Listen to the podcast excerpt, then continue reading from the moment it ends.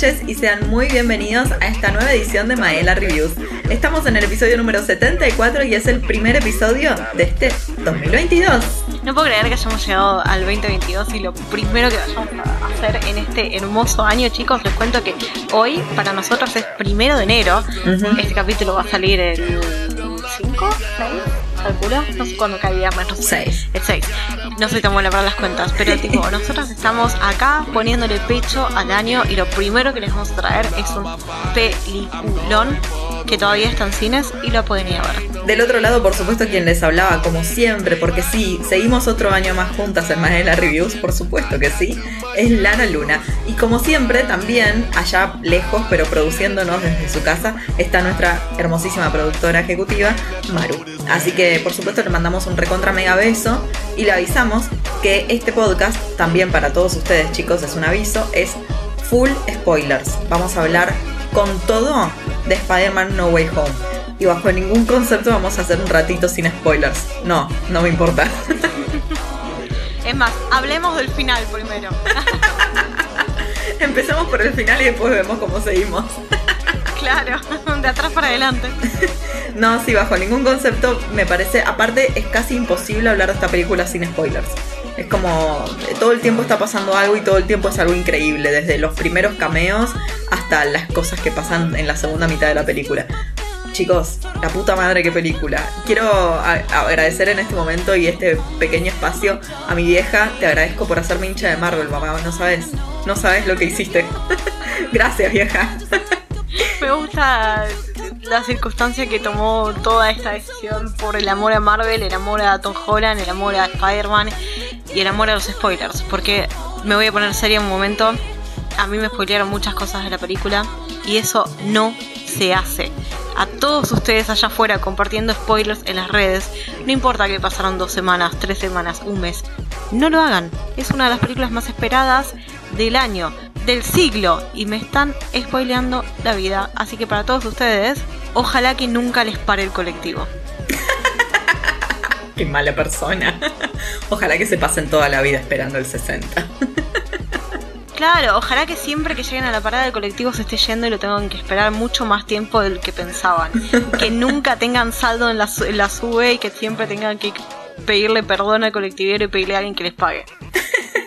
Bueno, Spoilearme Spider-Man. es que igual estoy sumamente de acuerdo con vos. Eh, yo no puedo creer, acordate, capaz no te acordás porque, bueno, hay cosas que en las que vos me superás en memoria y hay cosas en las que no, porque hay cosas, chicos, yo edito el podcast, entonces yo le, le recuerdo a Lari ciertas cosas que va diciendo y ella no se acuerda de haberlas dicho. Pero bueno, en el episodio de Eternals, vos contaste que también te spoileaste. Me parece tremendo lo que está pasando con Marvel, porque no te está pasando con otras películas, te está pasando con Marvel. No, es Marvel. Bueno, pero hay que tener en cuenta que las, las películas más esperadas de este año fueron las películas de Marvel. Porque, ¿vos te acordás toda la campaña anti-spoilers que hizo Edgar Wright con Last Night in Soho? Y cómo la gente, en especial la gente de la prensa, que es la verdadera spoilera de todo esto, el verdadero antagonista de nosotros los fans es la gente de prensa, porque lo ven primero y alguna cosita siempre se les escapa. Y Vos decís, dale, en serio. Sí, sí, sí. Obvio que no estamos metiendo a todos los colegas en estas situaciones bajo ningún concepto, pero es verdad A casi todos que, que, claro, que muchos dijeron spoilers o mostraban imágenes o hacían algún chiste. No está bueno, no está bueno y es lo primero que vamos a decir. Por favor, no spoilen cosas que no les gustaría que les spoilen. Yo entiendo que hay gente que realmente no les importa, pero la gente que vino a ver esta película, te digo la primera semana que salió, o capaz hasta la segunda semana, porque recordemos que, que tanto Disney como Sony no habían aceptado ningún tipo de descuento, entonces capaz hay gente que esperó un poquito más para conseguir el descuento para ir al cine. Bueno, esa gente es verdadera fanática de esto. No está bueno que les spoilen las cosas. Después si vas, así como decíamos, de vuelta traigo el episodio de Eternals, que hay gente que capaz fue solamente para verlo a Harry, ¿cómo se llama? El tipo este que estuvo, Eros.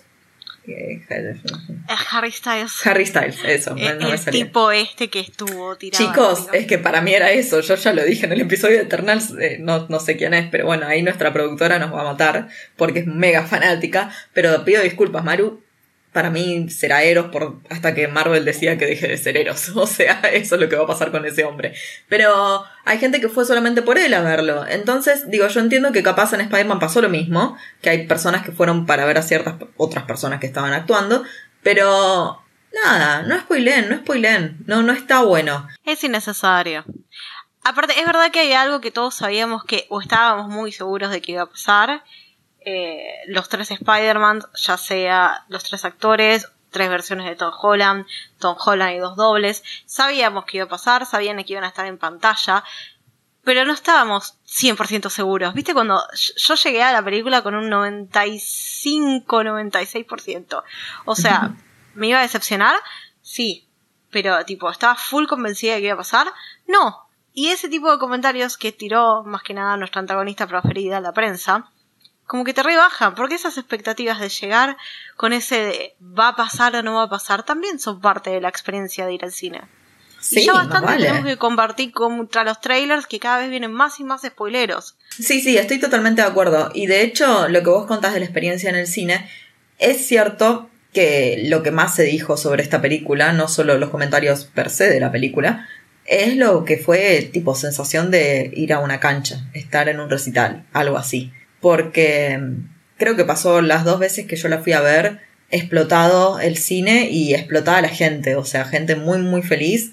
También gente que se levantó para ir al baño, o sea, no sé, cosas que pasaron. ¿Cómo te puedes levantar una película así? Yo no puedo entenderlo, pero le mando un saludo a mi amiga Anita que, que, no le daba más la vejiga y se levantó en el final. Casi la mato. Tipo, casi quiebra toda nuestra relación, pero está todo bien. Te queremos igual, Anita.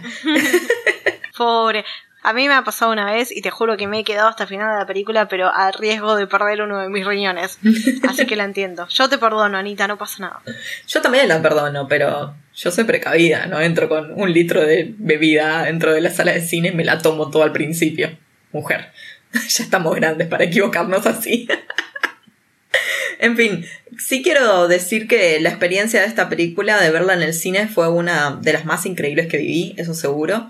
Pero también quiero decir que no fue la única así, así que creo que la verdad, aguante Marvel, loco, es, es, es lo mejor del mundo, no me echen las pelotas. es, una cosa hermosa ir al cine y que te pasen estas cosas. Eh, disfrutarlo con, con, con, un montón de gente, porque no es solamente con la persona con la que vas al cine, o si vas solo o lo que fuera, no es solamente con vos mismo, sino es, es un sentido de comunidad que, que se ven estas cosas, en las cosas que son franquicias que tienen fanáticos grosos del otro lado. Y eso nada, siempre, siempre me parece recontra, recontra bancable. No, sí, nosotros nos... Tu segundo visionado y mi primer visionado fue el segundo fin de semana del estreno de la película y tuvimos gente muy entusiasmada en la sala y estaban bastante llenas las salas y había como 20 funciones. Sí. Así que había mucha gente que estaba dispuesta a verla, ya sea por primera vez o por segunda vez. Pero sí, sí, sí se sintió esa sensación de comunidad que quizás no tú no tenía desde que fuimos a ver Endgame.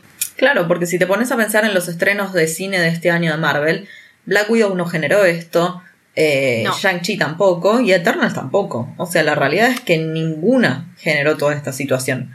También es un personaje que, qué sé yo, que se, o sea, es lo que vos decías, la película tenía muchísima expectativa encima, una bocha de rumores, fotos de acá, fotos de allá, ya el primer tráiler había sido zarpado. Entonces quisiera que hablemos un poquito de cómo llegamos preparadas a esta película. Después ahí sí metemos el corte musical y nos metemos a full con la película. Pero lo que yo quiero saber es, primero creo que es una pregunta que nunca te hice, así que me parece óptima hacerla, es ¿cuál fue tu primer acercamiento a Spider-Man? No estoy hablando del Spider-Man de Tom Holland. ¿Cómo llegó Spider-Man a tu vida? Ah, oh, y bueno, al igual que muchos niños en los 90, mi primer acercamiento a Spider-Man fue con las películas de Tobey Maguire. Pero ese fue mi único acercamiento a Spider-Man. Por supuesto que no. Como todo niño en los 90, también vi la serie animada de Spider-Man. Es muy importante remarcar que soy una niña de los 90. Pero sí, no, ese fue... Siendo sincera, mi primer acercamiento a Spider-Man fue con la película de Sam Raimi. Creo que esto hablamos un poquito en el capítulo, en el podcast de Sam Raimi pero es gracias a él que a mí me gustan los superhéroes. A, a Tobey Maguire y a Sam Raimi. Así que sí, ese es mi primer acercamiento oficial a Spider-Man. Yo creo que es Tobey Maguire, Sam Raimi y William Dafoe. Creo que es la, la triada. Ah, Dafoe. Sí. Sí. Por Dios, de qué hombre en estas películas, por Dios. Tremendo. Señor. Todo, todo, todo mi respeto. Desde mi lugar te cuento que eh, por eso yo digo y agradezco a mi vieja por hacerme hincha de Marvel. Mi mamá me compraba los cómics de Marvel y los que ella me compraba eran X-Men, porque mi vida por X-Men también. Estoy tipo desesperada porque aparezcan en el MCU y por eso, eso tiene toda la lógica de mi amor por Wanda. Es como lo mejor del mundo.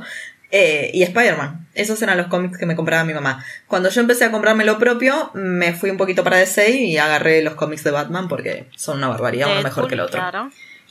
no, a Deadpool lo conocí de grande. No, no, no, no de, no de tan joven. O sea, como que sí lo, lo vi en cosas de Spider-Man, pero eh, nada, lo que más me importaba era Spider-Man. Obvio que al igual que vos, a pesar de no ser una niña de los 90, pero casi, también vi la serie animada y por siempre, por toda la vida, Tobey Maguire va a ser mi Spider-Man, así que es como ese primer amor, es imposible de olvidar y, y él fue mi primer amor definitivamente, así que muy, muy, muy feliz. Deberíamos cambiar ese dicho de tu primer amor, debería ser tu primera película favorita, porque viste que uno, nunca se olvida de su primera película favorita.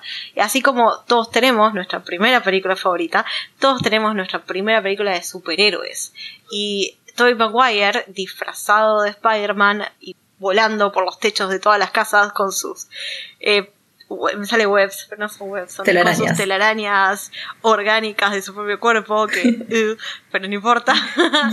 Es el primero de todos.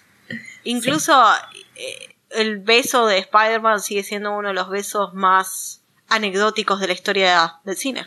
Sí, definitivamente. Definitivamente. Y qué sé yo, también uno se pone a, a comparar a los, a los Spider-Man, pero también te pones a comparar a las MJ y vos decís, madre, lo que gritó esa chica en la primera trilogía. Te pido por favor. es increíble. Ay, no puedo jugar a comparar a MJ. Primero porque en realidad una es Gwen, no es MJ, pero no importa. Y segundo, me cae muy mal Emma Stone. Yo no estoy hablando de Gwen Stacy, que es Emma Stone en las películas de Andrew Garfield, sino que estoy hablando de Kirsten Dunst, que nombre de mierda, pero debo decir que a mí me encanta ella como MJ, pero es tremendo como nada, grita mucho en momentos. Pero me gustaba, me gustaba como esa relación que tenía también con Jane Franco. Acordate que estaba Jane Franco en esta película, que ahora me parece un pelotudo marca marca uno. y estaba ahí haciendo de el hijo de Green Goblin. Pero, Sí, sí, sí. sí, sí. Tremendo. En fin, eh, esos fueron nuestros primeros acercamientos y la verdad es que Marvel vs. Capcom. Otro acercamiento a Spider-Man. Sí, Perdón, también. Me acabo de acordar. sí. Eh, los jueguitos, los fichines, todos los veranos jugando al Marvel vs. Capcom, donde uno de los personajes que podías elegir era Spider-Man. Y era el Spider-Man de Tobey Maguire, si te pones a pensar, porque era el Y sí. traje que lleva él. Yo siempre elegía a Tormenta y a Venom igual, pero shh, no le digas a nadie. Yo siempre elegía a Tormenta y también a, a Rogue. Oh, la amo. Tormenta era so cool. Sí. Todas queríamos ser Tormenta de las películas, de las primeras películas de los mutantes. sí. Oh. Sí, sí, sí. ¿Sabes sí. que tenemos que hacer una trilogía de X-Men? Por más de que no son oficialmente parte del MCU. Ah, pensé que hacerlas, hacer hacerlas, porque estaría bueno también rehacerlas. No, a mí me gustaron. La única que mm, es medio chota es la última, pero las primeras dos son grandes películas. Sí, a mí no, a mí me, bueno, algún día hablaremos de esto, pero a mí me parece que algunas decisiones de cast estuvieron muy mal. Eh, y qué sé yo, me quedo con otras cosas que vi de X-Men que, que nada, eh, las cosas tipo de primera generación, las, esas cosas a mí me encantaron. Ni hablar de Logan es un peliculón que se te caen los calzones. Pero bueno, no importa, no queremos hablar de los mutantes ahora, queremos hablar del One and Only, pero no tan One and Only, Spider-Man, que, oh por Dios, yo para esta película llegué con el primer tráiler visto nada más y no vi, no vi nada más porque ya el primero te mostraba todo el hechizo erróneo de Doctor Strange. Eh, ese momento que Doctor Strange lo separa a Peter Parker de Spider-Man, tremendo. Nada, te mostraba muchísimas cosas. Bueno, obvio te mostraba a Doctor Octopus, que eso te das cuenta igual por el póster. Y también te mostraba la bomba del Duende Verde. La risa, la risa Sí, anecdótica de y William la Dafoe. risa. No, tremendo. Chicos, yo les quiero contar algo que pasó entre nosotras. El día que iba a salir el tráiler de Spider-Man, justo habíamos grabado podcast también, y creo que en el podcast hablábamos de que debería salir el tráiler. Sí. El día pasó, y de repente a eso de las 11 de la noche sale el tráiler de Spider-Man. Bueno, Yo les recuerdo que vivimos en el siglo XXI, año 2021, dada la casualidad también. Nuevamente la gente hoy en día ya no se llama por teléfono. Pero a mí me chupó un huevo, levanté el tubo, la llamé a Eli, que ya estaba preparada y lista para dormir, porque era un día laboral de semana, y le dije, salió el trailer de Spider-Man, tenés que mirarlo, tenés que mirarlo, tenés que mirarlo. En ese momento no se me ocurrió a mí pensar que una llamada a las once y media de la noche capaz puede llegar a ser una emergencia, pero en mi defensa era una emergencia. Era una emergencia cinéfila, pero era una emergencia. Para mí no te tenés que defender bajo ningún concepto porque para mí es lo que tendrías que haber hecho. Si no lo hacías vos, lo iba a hacer yo. O sea, era recontra una emergencia. Aparte, real, habíamos hablado ese día de que, che, ¿cuándo van a largar el tráiler? Dijeron que era a las 10, la puta madre. Yo al otro día laburaba a las 5 de la mañana, nada, no dormía nada, si no me iba a dormir a esa hora.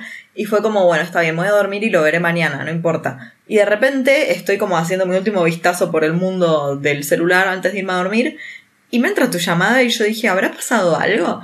Y cuando te atiendo, como que mi novio me dice, bueno, no importa, ves el tráiler acá desde el celu. ¿Qué? No. No. Entonces me fui a la, computadora, a la computadora, no. Así no funciona, tal cual. Me fui al televisor y lo puse desde YouTube y lo streameé con el Chromecast. Eh, o sea, era necesario verlo en la pantalla más grande que tuviera en ese momento. Y zarpado zarpaba. El otro día hicimos unos videos hablando del tráiler y increíble. Pero yo te digo que después del primer tráiler no vi nada más. No, no, yo volví a ver todo lo que había salido. Viste que tuvieron una muy buena estrategia, estrategia de marketing con esta película que se estiró y se estiró. Se tenía que estrenar a mitad de año, de este año, del corriente año, y se terminó a finales.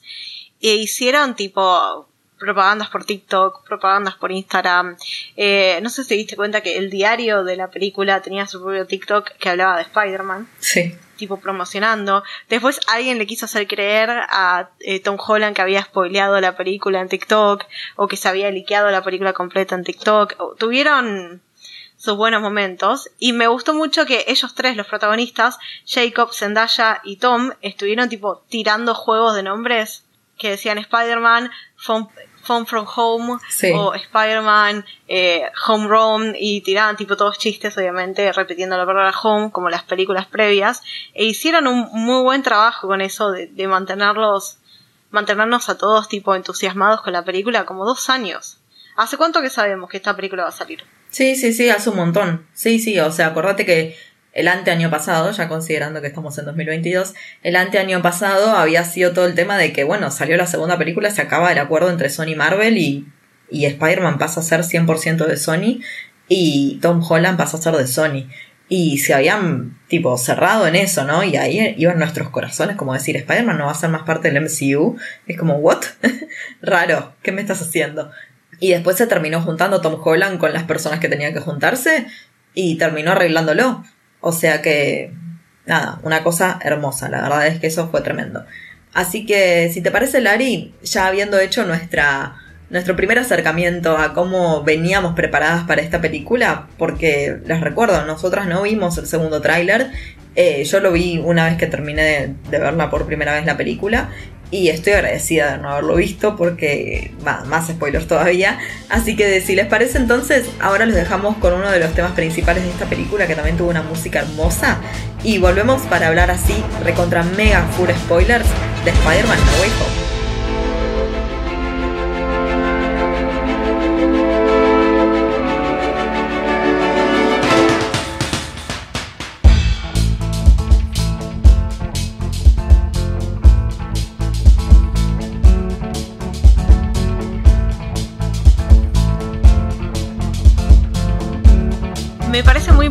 Por más de que dijimos que íbamos a empezar del principio, del final y después hablar del principio, whatever, empezar hablando de cómo empieza la película, cómo conecta con Far From Home y cómo se siente como otro tipo de película completamente distinta al principio, ¿viste? Es un policial. Es, tiene un, aire a thriller como empieza. Me re gusta como empieza la película, porque aparte no te lo esperás y ya empieza de golpe con todo, todo, todo, y estás como en el medio de todo, agarrándote a la silla diciendo, ay, por favor, más despacio. sí, sí, y estás sumamente estresada por toda la situación que está viviendo Spider-Man y no puedes creer que, que el Daily Bugle haya hecho de las suyas de vuelta y que el maldito JJ Simmons esté ahí diciendo, y sí, Spider-Man es Peter Parker y que la gente le crea misterio. Y ese primer momento en el que primero es esa conexión como si lo hubieran grabado todo el mismo día, ¿viste? Eso fue tremendo. Sí, sí, posta que sí. Tremendo. Que capaz, capaz haya hasta sido así, mira, no sé. Mínimamente el momento en el que la saca Zendaya de todo eso, porque es verdaderamente, no sé, que esté perfectamente igual vestida, todo. O sea, es, es, es difícil, pero no digo que imposible, obvio. No, hasta los extras deben ser los mismos. Claro, por eso. Pero el momento ese justo que la saca a MJ de toda esta situación de, che, vos sabés que él es un asesino y estás con él y no sé qué, y que le empiezan a increpar a ella y a poner nerviosa, sobre todo que a ella no le gusta la gente y que, nada, se le vengan todos encima y él la termina sacando, que viste que hay una mujer que dice, Spider-Man me pegó, Spider-Man me pegó. Tan de esta época eso que era como, oh por Dios, qué bien retratado que está la sociedad en este momento, sí. No, no, no, sí, sí, es verdad. No lo había pensado, pero sí es re ahora, de tipo increparse, increparlo y cuando Spider-Man los corre y dice, ay, me pegó, soy una víctima, ¿qué estaba? Y queda, quererse sumar al tráiler de todo lo que está pasando y todos con el celular afuera. ¿Viste? Esa parte me re gustó. Cómo están ellos pasando y están todos así filmando con el celular y después más tarde en el colegio pasa exactamente lo mismo, que están todos así filmando con el celular o todos queriendo saltar a la fama por conocer a Peter Parker, que es Spider-Man. Como Flash. claro. Hablemos de ese momento de la escuela ya que lo trajiste y después nos vamos a la continuación de este escape de Spider-Man con MJ. Ese momento de la escuela en el que están todos con el celular, él teniendo que atravesar ese pasillo de fama horrible. O sea, es, es, es muy feo lo que le está pasando. Es realmente decir como, bueno, loco, o sea, vos pensás que a mucha gente de ese colegio le salvó la vida, ¿no? Y en este momento lo están tratando como un asesino. Los únicos que lo bancan son esos dos profesores zapallos que hay ahí. Pero hasta el, tercero en, en, ahí de, lo, de, la junta de profesores le dice que es un asesino. Es como muy fuerte. Mm, claro. Empieza con toda la película. Es como que tipo no, no te da respiro. y incluso me gustó mucho un momento que aparece el abogado, que todos pensamos que iba a aparecer, pero nos habían dicho que quizás no apareciera. O sea, hmm. nos hicieron creer que la estábamos reflejando. Que me gustó a la vez que nos hicieran creer que la estábamos reflejando, porque sentí que estaba siendo personalmente atacada por Marvel. Y a la vez me gustó también que apareciera porque, y es un gran porque, nos da una gran conexión entre las series de Netflix Marvel. Ojo el piojo. Claro. Sí, sí, sí, o sea, recordemos que las series de Netflix son parte de Marvel, pero no son parte del MCU porque están hechas por Marvel Televisión, que no es lo mismo que Marvel Studios, que es quien hace el MCU y lo, la que hizo las películas de Marvel. Pero Marvel Televisión era como una parte distinta y separada de Marvel Studios, y después de un tiempo, después de pasadas esas series que salieron en Netflix, que no solamente está Daredevil, está Em, Jessica Jones, está Luke Cage, está The Punisher, está Agents of Shield, obvio que fue la más larga de todas. Mm. Y digo, y lo que pasa ahí es que ahora decimos como eh, vale todo, están todos acá, o sea, estamos hablando de este mismo universo. se desconche todo, vale todo. Sí, claro. Se va toda la mierda, aposta, no necesitábamos multiverso. Ya simplemente con que metan un cameo de Charlie Cox, ya estábamos. Y sí, la gente la agitó un montón, ese fue el primer momento de agite, pero quiero volver unos pasos atrás a el momento en el que Peter Parker se da cuenta de que todo el mundo lo está persiguiendo, ¿no? Ese momento que sale volando con MJ, ese momento en el que lo llama Ned y dicen, dude, dude, dude, dude, y están colgados ahí de un puente y MJ está como la concha de tu madre, loco, bájame acá. Me re gustan ellos dos igual. Me dieron ganas de volver a ver la primera después de ver eh, cómo interactúan ellos dos, porque son re graciosos en la primera justo. Sí, sí, sí, sí, es verdad. Y, y después cuando, nada, volvemos a encontrarnos con, con tía May y que le está cortando al pobrecito de John Favreau, ¿cómo le vas a cortar a Happy?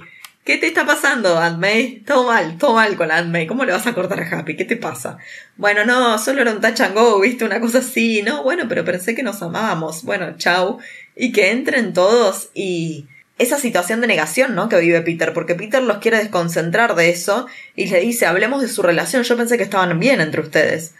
Y él no les está diciendo, se lo termina diciendo la tele, porque MJ se lo señala. Él lo que quería era detener un poquito el tiempo para contarles a su modo y como pudiera, pero bueno, no se le dio la oportunidad al pobre Tom. Aparte me gusta como toda esa interacción porque él llega a sacar el traje de Spider-Man y está tipo literalmente en cuero y en calzones con MJ encerrados en el cuarto y la, y la tía May abre la puerta y dice, oh, tipo, let's do this kiss. No.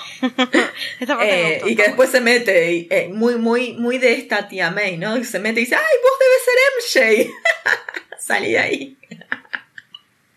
Eso me gustó mucho. Bueno, eso fue un plano secuencia muy lindo, ya yendo para el lado del director John Watts. Eh, eso fue un piola plano secuencia en el que también, justamente uno de los recursos del plano secuencia es que nos muestra las cosas en tiempo real eh, y cómo la están viviendo los personajes que nos están mostrando sin ningún corte ni elipsis. Y, y claro, y es tremenda la desesperación constante a la velocidad a la que está viviendo Peter Parker. O sea, la verdad es que está muy bien, está muy bien ese momento.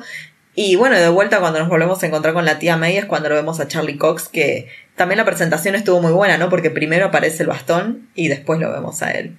Y todo su cameo fue realmente perfecto, estuvo muy bien. Sí, fue corto, pero fue adecuado. O sea, me hubiera molestado capaz si lo estiraban más. No, no, no, y aparte, bueno, que le dijera Happy que ahí nos da un poco el pie para lo que va a ser una de las series de este año, que va a ser Armor Wars, que va a ser la serie donde lo vamos a tener a War Machine y todo el tema de la tecnología Stark, que había pasado con esa tecnología Stark, ¿no? Y bueno, todo eso lo vamos a ver desarrollado en esta serie seguro, pero eh, me pareció que estuvo bueno, ¿no? Que ese intercambio de tipo, vos vas a tener que conseguirte un really, really good lawyer. y cuando después ataja el ladrillo con sus mega superpoderes, Daredevil y le dice a Tom, I'm a very, really good lawyer. I'm a really good lawyer, sí. Sí, esa parte también estuvo bien. Y era para que tipo a nosotros también nos quedara muchísimo más en claro si no hubiéramos visto la serie que era Daredevil. Claro, exacto. Incluso vinculándolo con el viejo Daredevil de la gran pantalla de Ben Affleck. Sí. Sí, sí, sí. Algunos se habrán olvidado que existió esa película, pero sí, existe. Película que no sabemos si es parte del MCU. No, no, del MCU no es parte. No. Eh, o sea, no. Yet. Todavía. Yet. Sí, todo puede pasar. Es verdad, es verdad que todo puede pasar. Capaz tenemos un cameo en Eternas 2 de Ben Affleck. Nunca se sabe qué puede llegar a pasar. Mal. Así que, bueno, bien. Y después lo que tenemos es esta escena del bueno, ellos se tienen que mudar, es lo primero que le dice Daredevil, ¿no? El tema es la, la sociedad también, ¿no? El, el, juicio social que vas a recibir. Así que se mudan a lo de Happy, una casa recontra mega segura, obvio, como jefe de seguridad de Industrias Stark, porque si alguien se había olvidado. Y mm, la verdad, hermoso, qué lindo lugar que tiene para vivir Happy, muy lindo. Lástima que es un solo dormitorio, pobre pibe. Y pero estaba viviendo solo, ¿para qué quieres dos dormitorios? no, sí, es verdad, pero bueno, como que uno imagina que al tener ese poderío económico, capaz te compras algo que tenga otra habitación que puedas usar para cualquier otra cosa, pero bueno, no importa. Eso capaz nosotras que los latinos nos invitamos más a dormir que creo que cualquier otra parte del mundo. Sí, sí, total. Nosotros siempre pensamos en extra cuartos y extras habitaciones porque siempre tenemos extra invitados. ¿Qué le pasa también a Happy? Porque ahora la tía May y Peter están todos viviendo en su departamento. Y me gusta también en esa parte donde eh, Peter está eh, FaceTiming con MJ y le cuenta todo lo que pasó con la tía May y Happy, qué sé yo, y que se dicen que se extrañan y ves la relación de ellos y me gustó. Siento que tienen química, no sé si esto tiene que ver porque están saliendo o no en la vida real, porque viste que siempre Spidey salió con su dama del momento, así que no sabemos qué es real y qué es no, pero la realidad es que ellos son muy buenos juntos, tienen una cierta química que no la tiene con chamamé. Ay, no. Pero sí podemos decir que también entendés a Happy, ¿no? Que en ese momento está pasando por una ruptura, porque literalmente hace 10 minutos la tía May lo dejó y después como que las cosas empezaron a superar en importancia esa situación, pero él en este momento no está más con la tía May y él está enamorado y de repente escuchar a estos dos que están como, viste, cuando estás como en un mal momento con tu relación y los otros al lado se están casi que cogiendo en el colectivo y vos decís, dale, loco, pudranse, prendanse fuego, los odio. Bueno, eso. y siento que él también está como, aparte con su cosa que respira, nada, me encantó. Me encantó ese momento que nos lleva derecho a la escena del colegio que hablábamos antes, que aparte el hostigamiento social con carteles, con gente con remeras de MJ. Eh, pobre Ned diciendo, yo soy Ned, no me conocen, soy su mejor amigo, soy The Guy in the Chair. Pará, porque eso es re tipo flash forward nosotros estamos viendo que Ned es un personaje original de esta serie, de esta trilogía del universo cinematográfico de Marvel, y no estuvo en Spider-Man de San Raimi o de Amazing Spider-Man, y no están los cómics, y no están las series, no existe Ned. Entonces él está diciendo, ¿cómo? ¿No me conocen a mí? Yo soy el mejor amigo de Peter Parker. Y no lo conocen porque solo existe en este universo también. Pensalo así. Sí, sí, sí, sí, me parece súper lógico. Me encanta el momento en el que aparte hacemos otro guiño a DC, que ya lo veníamos hablando en el episodio de Eternals, con Flash entrando y diciendo yo soy el mejor amigo de Spider-Man y lo pueden leer todo acerca de mi relación con él en, en mi nuevo libro Flashpoint. Y boludo es el Flashpoint de Flash. Ah, me encantó, me encantó. Yo siento que aparte Andy Muschietti es amigo de todas estas personas, ¿eh? o sea, de verdad lo siento. ¿Puedes decir que Andy Muschietti, al ser argentino, tiene la personalidad del argentino común y se mete en todos los círculos sociales para hacerse amigos de todos? Sí, obvio, claro. Más vale. y si no es él, es Bárbara, porque es más laburo de productor que de director eso. bueno, pero ellos, viste, son un, paquete, son eh, adiós. No, no va un simbionte. sí, son simbionte. Ah, está. Oh, Dios, no nos adelantemos. Tengo mucho para decir de eso. Sí, todo ese tema de la escuela, como que tremendo. El hostigamiento, eso es lo que vimos en los primeros, no sé, 10 minutos de película. El hostigamiento social que estaba teniendo Peter Parker y la necesidad de salir de todo eso, ¿no? Y ahí es cuando eh, nos centramos de sus proyectos con las universidades, que la idea de los tres es ir a MIT y estar juntos y dejar todo esto atrás. Y a fresh new beginning, un nuevo comienzo. Sí, me gusta que en un momento dicen, bueno, y de última nos, nos mudamos a Boston y vamos a un colegio en Boston. Estoy seguro que en Boston también hay, que, hay crimen.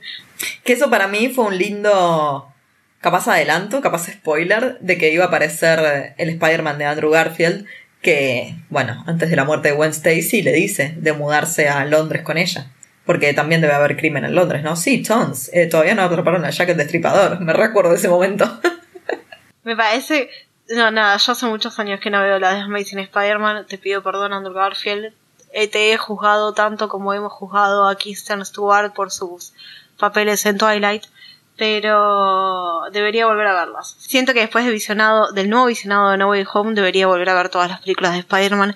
Me lo merezco. Siento que hice las cosas bien para que eso sucediera. Yo, en la previa de, de ir a ver No Way Home, lo que hice fue, bueno, ¿qué película de Spider-Man vuelvo a ver para como meterme en esta situación? Y no me parecía que tenía que ser ninguna de la trilogía de Tom Holland, tampoco ninguna de la trilogía de Sam Raimi, tampoco de Amazing Spider-Man y vi Into the Spider-Verse. Y creo que fue lo mejor que pude haber hecho, creo que fue la mejor previa de todas. Ah, vos sabés que esto lo quería dejar para el final y te iba a preguntar si te había gustado más Into the Spider-Verse o No Way Home. Es una pregunta re difícil porque Into the Spider-Verse siento que cambió la forma de contar historias para los cómics y los superhéroes y todo y nos habló de un multiverso por allá cuando la idea de multiverso todavía no existía, ¿entendés? Esto nosotros estamos hablando de enero del 2019 y ellos ya estaban Sony ya estaba pensando en el multiverso de Spider-Man y Marvel todavía no lo tenía tan claro. Sí, o al menos no lo había puesto en pantalla. No sé si es una pregunta difícil, porque creo que tengo muy en claro, no mi respuesta en realidad, entonces así podemos sí decir que es una pregunta difícil, porque no sabría decirte cuál fue la que más me gustó, pero yo creo que esta película lo que tiene es que se basa casi que pura y exclusivamente en la nostalgia. Y te digo casi porque la historia está buena y tiene sentido con el Spider-Man y el Peter Parker que nos trajo esta última trilogía, el, Peter Parker del MCU. O sea, tiene sentido con, con, su personalidad y su forma de hacer las cosas y esto de que quiera encontrar la cura para ayudar a los villanos. Es muy de este Peter Parker y de este Spider-Man, ¿no? Pero sí siento que el sostén fundamental de esta película es la nostalgia. Entonces yo me pregunto, Si en el cine había gente fanática del MCU, pero no fanática o no persona que capaz es muy joven y no había visto las películas de Sam Raimi. ¿Qué te genera esto? O sea, te genera una buena película de Spider-Man. Que yo te digo, necesité verla dos veces y que pasara tiempo para poder llegar a esta conclusión. Y es un poco lo que te decía en el episodio pasado de Hawkeye. Para mí, no solo que, que, yo porque te excusaba que para mí Wanda es la mejor serie del año, pasado en este caso, eh, es porque vino a cambiar la forma de hacer las cosas. Y creo que Spider-Man Into Spider-Verse también hizo eso, y es lo que vos decís. Entonces, si algo marca un hito en la historia, yo creo que Spider-Man No Way Home va a ser una película que puede quedar en la memoria de todos nosotros como el evento, como lo que nos pasó con Endgame, ¿no? El evento que fue estar en el cine y que veamos todo esto en pantalla y que nos explote la cabeza. Pero va a quedar como un hito cinematográfico como lo fueron Infinity War y Endgame y Spider-Man Into Spider-Verse, no lo creo. No sé, no sé, necesito que pase un tiempo, haberla digerido mejor, volver a verla, buscar todos los materiales extra, volver a ver todas las entrevistas y después te puedo decir. Porque ahora te voy a decir que sí. Para mí es un hito este Spider-Man No Way Home y va a quedar marcadísima tal como quedó Infinity Game. No sé si tanto Endgame, porque bueno, Endgame.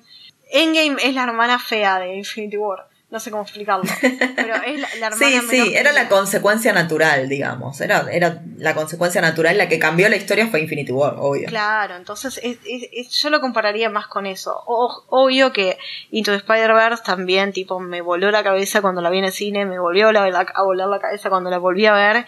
Y yo creo que si la vuelvo a ver esta noche, me va a volver a volver a volver a volver, volver a volar la cabeza porque es muy buena, tanto de animación como la historia, como todo. Así que, no sé, me pongo un pin y te lo resuelvo en el próximo podcast de Marvel. bueno, me parece bien, me parece bien. Eh, ya que hablamos de eso, mínimamente te quiero contar que este año sale la segunda primera parte de Spider-Man Into the Spider-Verse 2, digamos. Eh, es una película que la van a dividir en dos partes. Así que, bueno, este año tendremos la primera, que seguro va a ser tirando para fin de año. Así que creo que es un gran hito porque el hecho de volver a ver a Miles Morales me parece que es un 15.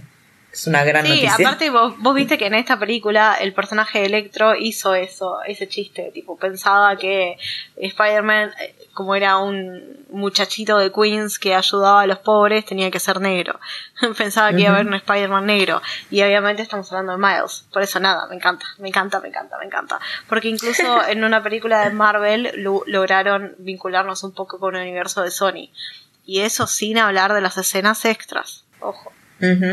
Sí, sí, sí. Volviendo ya a la película, bueno, después de todo este momento nos damos cuenta que la primera parte de la película va a ser un poco esta cosa muy de este Spider-Man, ¿no? Este Spider-Man recontra joven, recontra niño que vemos, cuya preocupación es, es el entrar a la universidad. Eso es lo que menos me gustó de la película.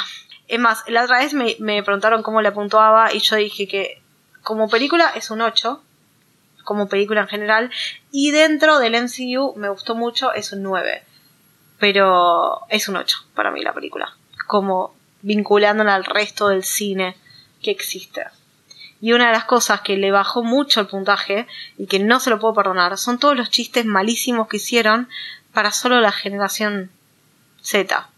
Ya sea que todos los chistes de TikTok o todas las cosas de a las que hacían alusión de la tecnología actual y eso, Mm, siento que no, no, supieron aterrizar esos chistes.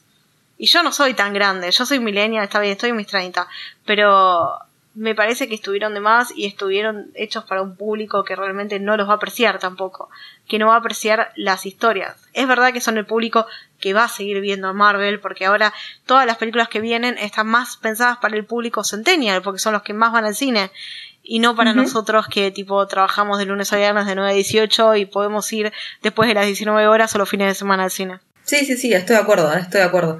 Pero siento que descargaste un poco de tu ira de crisis de los 30, pero está bien, no importa, este podcast es para todo. sí me parece, y acá yo te, tengo una teoría, porque, insisto, después de, de, unos días de distancia de verla, como que tengo unos ojos un poco más frescos y puedo analizarla desde otro, desde otro punto de vista, el pensar que la primera parte de esta película es muy parecida a la trilogía de este Spider-Man, ¿no? O sea, tiene, tiene esas preocupaciones, ¿no? La, en la primera película es decirle a la chica que me gusta que me gusta. Y después darte cuenta que en realidad te gusta otra, ¿no? Ya en la segunda película casi.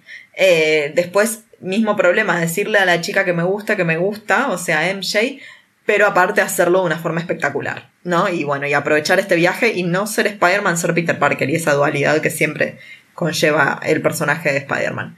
Pero en esta película, claro, la primera mitad de la película es que mis amigos y yo entremos en la misma universidad y que vayamos todos a vivirnos a Boston o a donde carajo sea y la pasemos bien entre nosotros viviendo todos en un mismo cuarto. No sé. Creo que va mucho con el tono de ese Spider-Man, ¿no? Sí, Sí, sí, sí, yo entiendo. O, eh, sea, entiendo que el Spider-Man de Tom Holland es un Spider-Man distinto a los otros dos, así como Tobey Maguire era distinto a Andrew Garfield y Andrew Garfield era distinto a Tobey Maguire. O sea, no hay dos Spider-Mans iguales dentro de este mundo de Spider-Mans. Pero sí, sí entiendo. Entiendo que ellos son centenias y todo lo que está sucediendo. Sí, yo lo entiendo.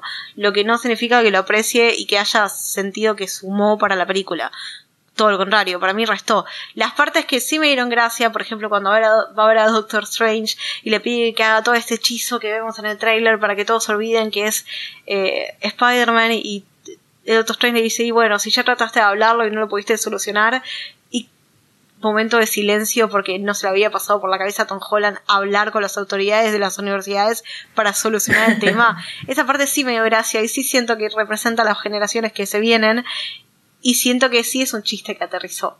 De nuevo, igual puede ser que sea yo porque soy vieja. No más. Pero lo que te quiero decir es, así como tiene sentido esta primera parte con la historia de este Peter Parker que nos viene contando John Watts, lo que yo siento es que esta primera parte de la película es John Watts. Y cuando está este quiebre clarísimo en la casa justamente de Ned, la película cambia totalmente de tono a tal punto que hasta yo creo que John Watts no dirigió esa segunda parte. Mirá, o sea, estoy como en ese lugar, ¿eh? Porque nunca lo vimos hacer algo así, realmente. Nunca lo vimos hacer algo así. Entonces, para mí ahí fue tipo, sí, está John Watts, pero estamos otras personas también acá ayudando a que esto pase de la forma en la que tiene que pasar. No, no, no, yo creo que sí, tiene muchas cosas de John Watts, incluso la escena de la lucha final y eso, pero sí se tuvieron que combinar tres estilos de películas distintas de tres directores distintos. Desconozco quién fue el que dirigió The Amazing Spider-Man, pero Sam Raimi tiene su propio cine. Mark Webb. Mark, bueno, nada que ver con el cine de Sam Raimi, nada que ver con el cine de John Watts. Entonces se ve que se combinaron un poco los estilos y por eso quedó medio rari, pero no mal, solo raro. No, no, sí, no digo que mal, al contrario, o sea, así robándote tu palabra, siento que fue lo que mejor aterrizó de la película. O sea, yo si tengo que volver a verla el día que la vuelva a ver dentro de, no sé, unos meses, cuando vuelva a salir eh, ahora en Disney Plus, y qué sé yo, capaz que hasta te adelanto y me voy directamente a la parte de Ned. O sea, y creo que la película empieza ahí para mí. No sé, lo debería como pensar. O sea, la película sí me gustó, por eso te digo, creo que Into the Spider-Verse es otra cosa, es, es realmente otra cosa, y creo de hecho que, que No Way Home no hubiera sido posible sin Into the Spider-Verse. Entonces también me hace pensar, y loco, no, no puede ser que una cosa te parezca más importante que otra si la segunda, a pesar de que te pegó en lo emocional y en lo nostálgico y que te hizo muy feliz, como sé que me hizo, dependía de otra película para hacer. O sea que podemos decir que dependimos de Sony para poder tener la película de Spider-Man que tuvimos hoy en día. Pero más vale, acá es todo para Amy Pascal, ¿eh? O sea, yo te quiero mucho, Kevin Feige, pero Amy Pascal quien es la básicamente dueña de, o la Kevin Feige de Sony en este momento, eh, es la mina que se tiene que levantar con orgullo y decir esto lo hice yo. De hecho, eh, pocas películas, te digo, y debería volverlas a ver para recordar, pero el final de esta película nos muestra un cartel gigante que dice Amy Pascal Producciones. Gigantesco. Bien merecido entonces. Sí, sí, sí, gracias Amy, te queremos mucho. Bueno, y volviendo a ese momento en el que Peter se encuentra con Doctor Strange, esta idea que le da la decoración de Halloween del local donde trabaja MJ, en el que, bueno, sabemos que todo lo que está pasando es que los rechazaron de absolutamente todas las universidades, incluso las universidades más menos grosas a las que aplicaron, eh, y que los rechazaron por la situación social, o sea, los comentarios de ellos, todo el juicio público que está recibiendo Peter, y que los rechacen porque simplemente son amigos de. y también es muy de Peter Parker, el hecho de decir, che loco, quiero hacer esto, quiero hacer este hechizo, Doctor Strange, porque mis amigos le están pasando mal y quiero que ellos sean aceptados en el MIT. No es por él. Viste que él se lo dice, de hecho, a la, a la mina con la que después habla en el medio de la pelea con el Doc Ock. Y le dice, esto no es por mí, yo no necesito que hable por mí. Y dice, vos fuiste el héroe, voy a hablar por vos y por tus amigos, Peter, le dice la mina. Sí, esa parte me gustó también, me gustó toda la parte de la pelea del puente estaba bien hecha, por supuesto, pero me gustó mucho la reacción de ella, porque bien se podría haber ido y haberle dicho la verdad que son más problemas que soluciones y haberse ido directamente, que hubiera estado bien también. Porque todo lo que pasa en el puente, bien que bien, es porque lo están siguiendo Spider-Man. Sí, sí, sí, obvio que ella no sabe todo lo que está ocurriendo de que él no es el Peter Parker que están buscando. Pero sí, ni hablar, podría haberlo hecho. Y esa mina, debo decir que me encantó que después lo fue a, cagar a pedos al Doc Ock. Me pareció fantástico ese momento. sí, y necesito preguntarte, porque yo estaba en el cine y vos pudiste ver mi reacción la primera vez que apareció Alfredo Molina en pantalla como el Doctor Octavius Octopus y Otto Octavius, perdón. Y me llenó de, Yo ya sé que estaban entre los chicos, ya sé, déjenme vivir y disfrutar de las cosas. Pero me sorprendí al verlo. Me llenó, tipo, me vino tipo una nueva una nueva brisa en el alma, no sé cómo explicarlo. Me volvió el alma al cuerpo. Ya sabía que iba a pasar, sí. Pero eso no significa que no, no me haya hecho muy feliz y toda la pelea subsecuente y toda la confusión de Peter mientras escapa de este Doctor Octopus que tiene tentáculos de metal podríamos llegar a decir, y es todo raro y es todo nuevo para este Peter Parker, pero nosotros ya lo vimos en pantalla. Y no pasaron tantos años para algunos de nosotros. Esta gente que yo te digo que capaz dentro del público no vio las películas de Sam Raimi, capaz era Tom Holland en esta película, o era en realidad Peter Parker. Era como, ¿quién carajo sos? ¿Por qué le decís Peter Parker? ¿Dónde saliste? ¿Qué, qué te está pasando? Deja de pegarle. Era como... sí, sí, eso me gusta. Claro, alguien piensa en el pobre Peter, loco, sí, sí, sí. Eh, eso me gustó. Yo te digo que, a, pesar de que eh, lo que vos decís, ¿no? Que toda la previa y toda la campaña que se hizo durante un montón de tiempo hablando de esta película eran con las posibilidades de que estuviera tal o cual y que por supuesto por el tráiler primero ya habíamos visto que el Doc Ock volvía y que era Alfredo Molina y todo lo que toda la pelota, pero no habíamos visto a Willem Dafoe. Y habíamos escuchado su risa y habíamos visto la bomba del duende verde, todo. Pero viste cuando yo necesito que estas cosas, viste cuando la ilusión es tan grande, que necesito que estas cosas me las muestres realmente como yo necesito poder tocarlo para, para que sea real. Yo estaba en esa situación con Willem Dafoe. Entonces para mí me hizo recontra feliz lo de Alfred Molina, pero yo ya sabía que venía y como lógico, tipo no me sorprendí. Sí me sorprendí cuando la nanotecnología de Spider-Man controló los tentáculos y dije, siempre gracias Iron Man. Tipo, le hiciste tan bien a tanta gente. ¿Qué hiciste vos, capitán? Te amo, Iron Man. y sin embargo, Steve Rogers es el protagonista del musical. ¿A vos te parece? Ay, sí. No, bueno, pero porque la sociedad americana ve las cosas con cualquier ojo. Pero sí es cierto que la pelea final es en el escudo del Capitán América de la Estatua de la Libertad. Y creo que eso tiene un montón de significados que vamos a hablar mucho más adelante, chicos. Qué podcast largo y emocionante que va a ser este. Che, pará, wait. ¿Vos te diste cuenta que está bien, nuestros últimos dos podcasts fueron Hawkeye y Spider-Man? ¿Pasan al mismo tiempo? ¿Vos te diste sí, cuenta de pasan al mismo tiempo, sí. Sí, porque están los carteles de Rogers the Musical. Sí, y aparte en Hawkeye, eh, dice que quiere ir a ver eh, cómo pusieron el escudo de Capitán América en la Estatua de la Libertad. Sí. O sea que es confirmado que estamos en el mismo año, que es 2024. Ya estamos llegando, estamos en el 2022, estamos a dos años de Hawkeye y de Spider-Man. ¿Ustedes entienden eso? Estamos alcanzando al MCU. Sí, sí, sí. Hasta que metan otro salto temporal, hasta que ocurra otra tanosidad y bueno. no, no sabemos. Pero sí, sí, sí, eran a la par y me pareció buenísimo porque aparte de esta película se estrenó cuando todavía estaba vigente Hawkeye, así que eso me, me encantó o sea, hasta los estrenos fueron a la par. Me pareció muy bien eso. Sí, sí, la verdad que sí, hay que darle créditos a todo el equipo detrás, todos los editores, eh, todo lo que tiene que ver con lo que pasa detrás de cámara, que estuvieron todos muy bien este año. La verdad que el 2021 fue un año para el cine y para Marvel increíble. Ah, y te digo, esos tentáculos rojos que le daban como una modernización al traje de, del Doc Ock, Ah, me encantaron, pero me encantaron nivel quiero un muñequito, quiero, quiero un Funko de eso. Me encantó. bueno, seguro. Una de las cosas que estaban hablando, una de las pequeñas críticas que leí sobre esta película es que lo vemos a Spider-Man con muchos trajes, no solo, eh, me refiero al Spider-Man de Tom Holland con muchos trajes, y decían que muchos lo hicieron para la producción de muñecos. Por un momento lo vemos con las capas de Doctor Strange, lo vemos con el traje negro, lo vemos con el traje roto, lo vemos con y sin el, el hoodie. Entonces nada, como que dicen que se hicieron muchos de esos trajes para hacer más muñecos. Y mira, a vos te los venderían. A mí me. El, de Spider-Man no. A mí me venden el, Doc Ock y por Dios mío santo. Ah, la cosa que a mí sí me dejó sin aire. Una de las primeras cosas que me dejó sin aire fue cuando apareció William Dafoe. Yo no lo podía creer, pero yo no lo podía creer. Y yo te digo, eh, yo la fui a ver por primera vez al IMAX, hasta las repelotas de gente, obvio. Y creo que fui la única que gritó desesperadamente en ese momento, porque yo no podía creer que estuviera viendo a Willem Dafoe en pantalla de vuelta con Spider-Man. No lo podía creer. Te juro que era como... Sabía que estaban todas las pistas, pero eh, vos ya sabes que es un actor que a mí me encanta, que su duende verde es una locura. O sea, ya hablamos de esta película en su momento. Es un villano villano. Y eso también hay que apreciarlo, que por fin no nos trajeron un villano ambiguo. El doctor... Eh, el doctor no. el duende verde es un villano villano porque es villano. No tiene razones de justicia moral o porque se le muere la familia o lo que sea. Es un villano villano.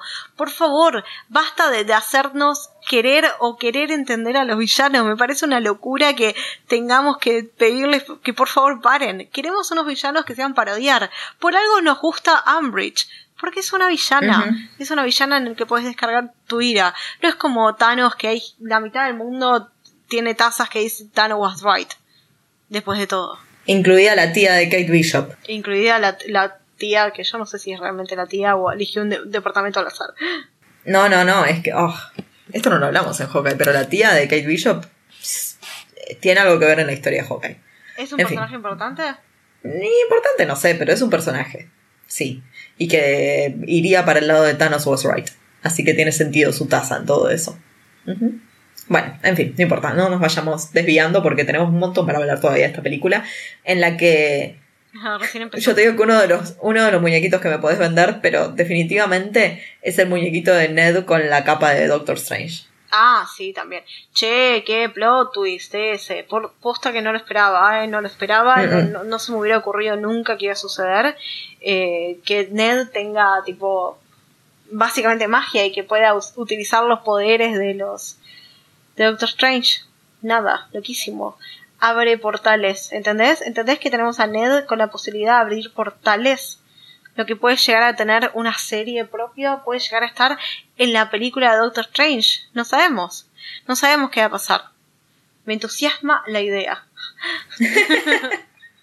Yo te digo que lo, único que voy a decir es por qué paró de abrir portales Ned en este momento glorioso en el que aparecieron los otros dos Spider-Mans. Mi gran pregunta es, ¿qué pasaba si seguía abriendo portales? ¿Aparecían todos los del Into the Spider-Verse? Y quizás. ¡Ah! ¡Ay! Te digo que me pongo a... ¡Ah! Pero no le podemos pedir más a esta película, la verdad es que no le podemos pedir más. El Black Noir Spider-Man hubiera estado bien también para esta combinación.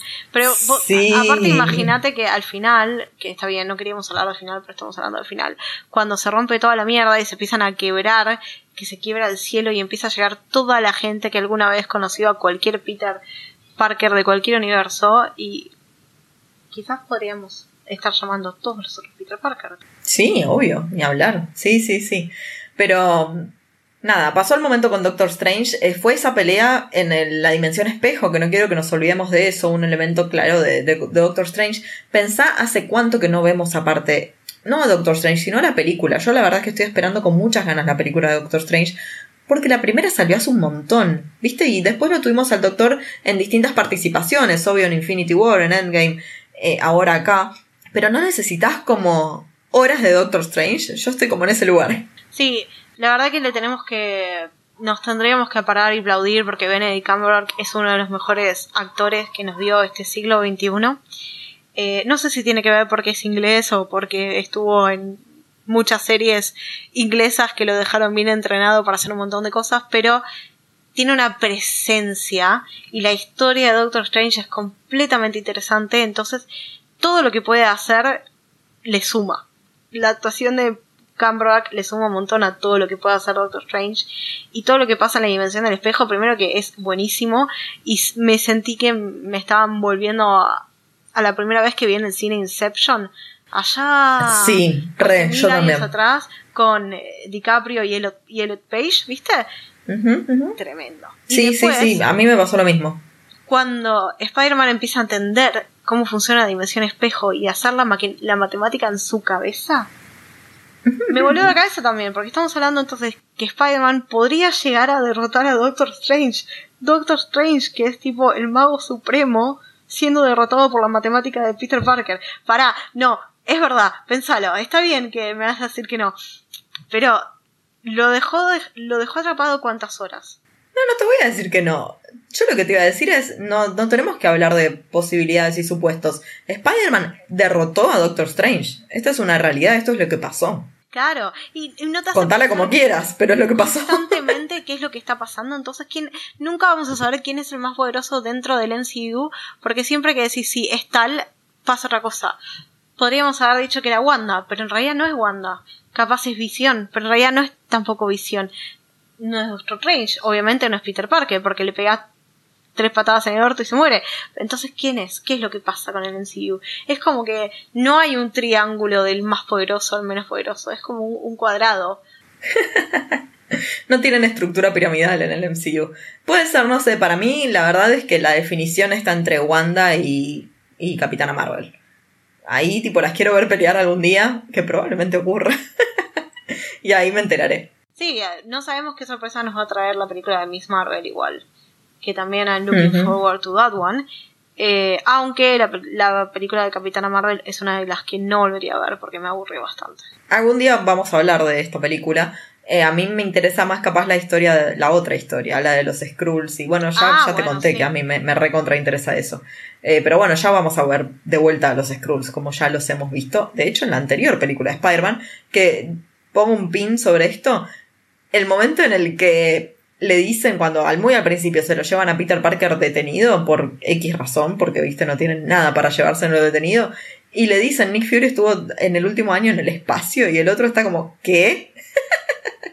claro, me encanta cuando nosotros tenemos más información que el protagonista. Y sí, porque andás a ver dónde está Nick Fury. O sea, ¿cuándo fue la última vez que Peter Parker lo vio antes de los sucesos de la segunda película?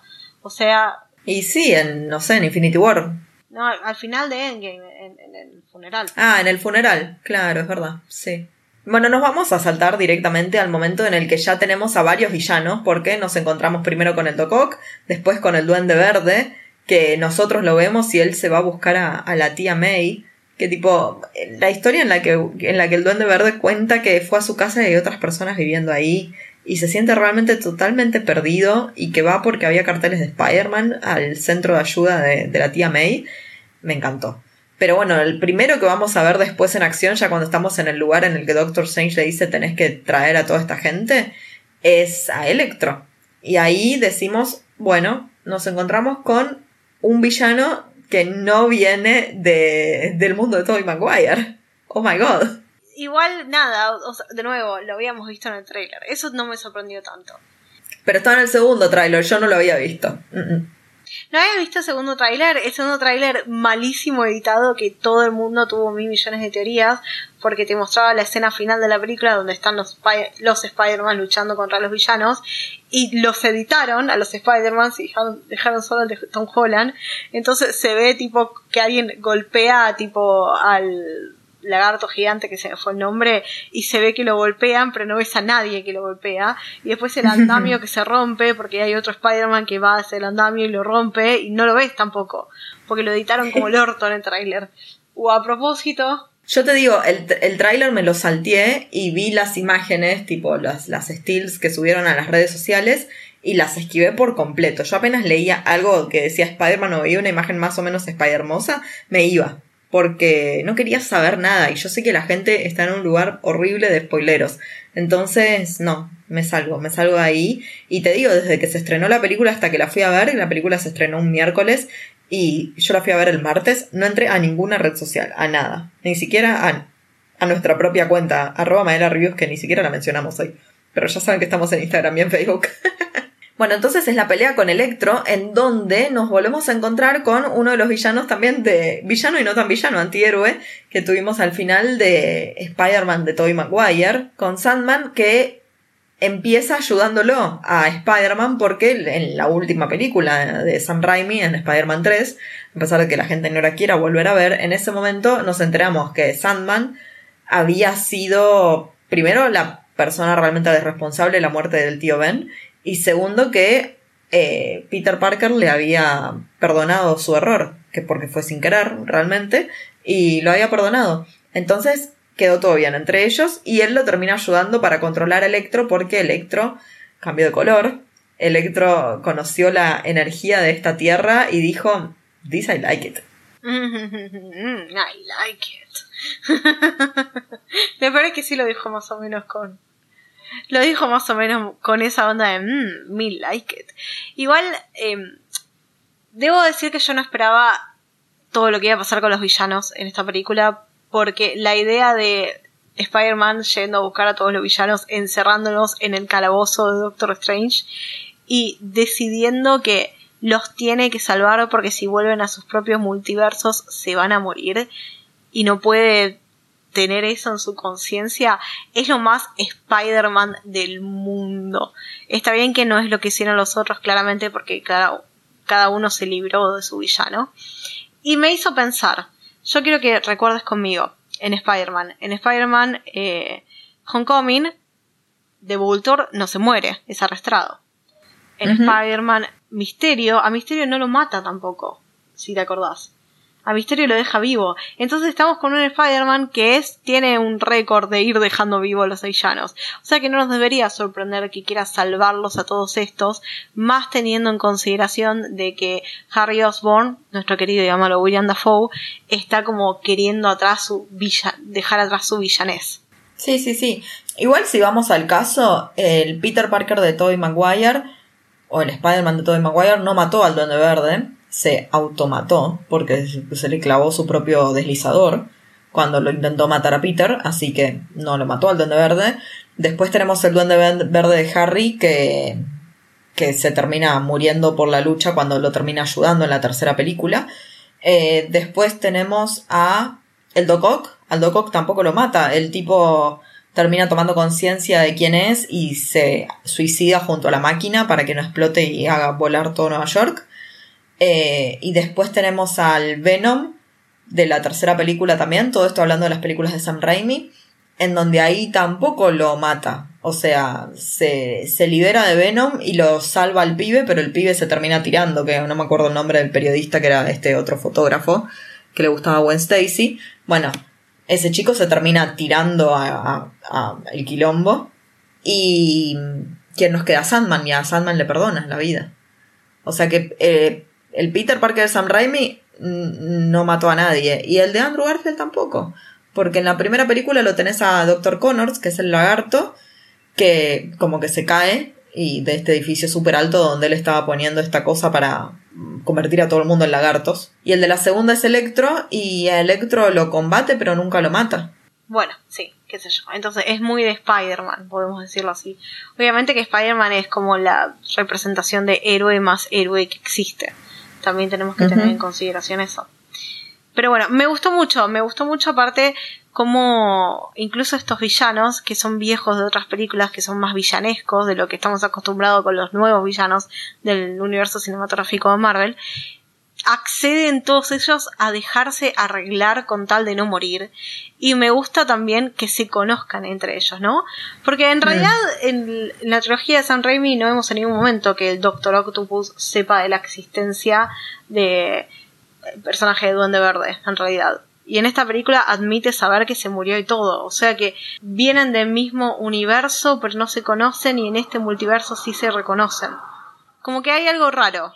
No, pero la realidad es que Norman Osborn es un tipo súper importante en el mundo de Spider-Man y como corporación es muy conocido, entonces tiene sentido que el Doc Ock como científico, conozca a la Oscorp y lo conozca a Norman Osborn como nombre. O sea, eso es totalmente lógico. De ahí a que supiera que Norman Osborn era el Duende Verde, no sé cómo pasó eso. Pero, pero bueno, sí sabe que existe. Y después, Electro y el Dr. Connor se conocen porque trabajan en el mismo lugar. O sea, los dos trabajan en Oscorp y, y Electro, nada, es un ingeniero eh, de electricidad. y, bueno, y el otro es el doctor. O sea que se, el, uno lo conoce al otro. Probablemente el doctor Connors no lo conozca a Electro, pero Electro sí a doctor Connors, obvio. Qué cantidad de ciencia que tiene esta película. Lo que no quiere decir que las otras películas no hayan tenido mucha ciencia, mucha tecnología. Pero cuando lo vemos a Tom Holland trabajar con la maquinaria de Stark para encontrar una solución para todos estos villanos y revertir sus mutaciones y después lo volvemos a ver cuando están todos los Spider-Man trabajando en lo mismo. Qué loco, cuánta, cuánta tecnología. Me, me hace acordar un poquito a la escena de la segunda película cuando está con ACDC de fondo y está trabajando también como si fuera un muy joven Tony, Stark. pequeño. Sí, sí, tal cual. Eh, aparte, yo debo decir que cuando se decide que la primera persona para arreglar es el Doc Ock, me hizo acordar a las sensaciones que yo tuve la primera vez que vi Spider-Man 2, cuando se rompe ese cosito que tiene el chip, ese inhibidor que tiene el Doc Ock, que yo me acuerdo que dije como la puta madre, ¿viste? Fue como... Porque los otros villanos, cuando se hacen villanos, no sé, no era como tan repentino, no sé cómo decirte, pero Norman medio que se la busca, porque se va y se, se, se, inyecta esta porquería él mismo para salvar su proyecto y bla, bla, bla. Entonces él se la busca. Electro cae en la cosa de anguilas, ¿no? Que es un poco como cuando el guasón se hace el guasón finalmente. Claro. Eh, Después, el, lo del lagarto se sabía, porque el Dr. Connors todo el tiempo decía que él estaba buscando una solución para volver a tener un brazo y para mejorar a la genética humana y bla, bla, bla, que es convirtiéndonos a todos en lagartos. Entonces él también lo buscó. Pero el Doctor Octopus sí es completamente accidental. Te entiendo lo que me quieres decir. Claro, que lo de Electro, ojo, también es accidental. Pero no sé, fue como no dije como la puta madre, porque, o sea, este tipo realmente quería llevarle cosas muy buenas al mundo. Acordate que su eslogan era el poder del sol en una mano y poder llevar energía barata para todo el mundo. Nada, e, eso, esa fue como que me acuerdo que dije como la puta madre, no, y por un chip de mierda que vos lo veías y es como súper sensible a que se vaya a romper, es, es más chiquito que una lamparita, o sea, no, no, no iba a funcionar. Entonces, cuando decidieron curarlo primero a él, tenía todo el sentido del mundo para mí. Y aparte es uno de los villanos más poderosos y que está mm. perfecto tenerlo de tu lado. Sí, sí, tremendo.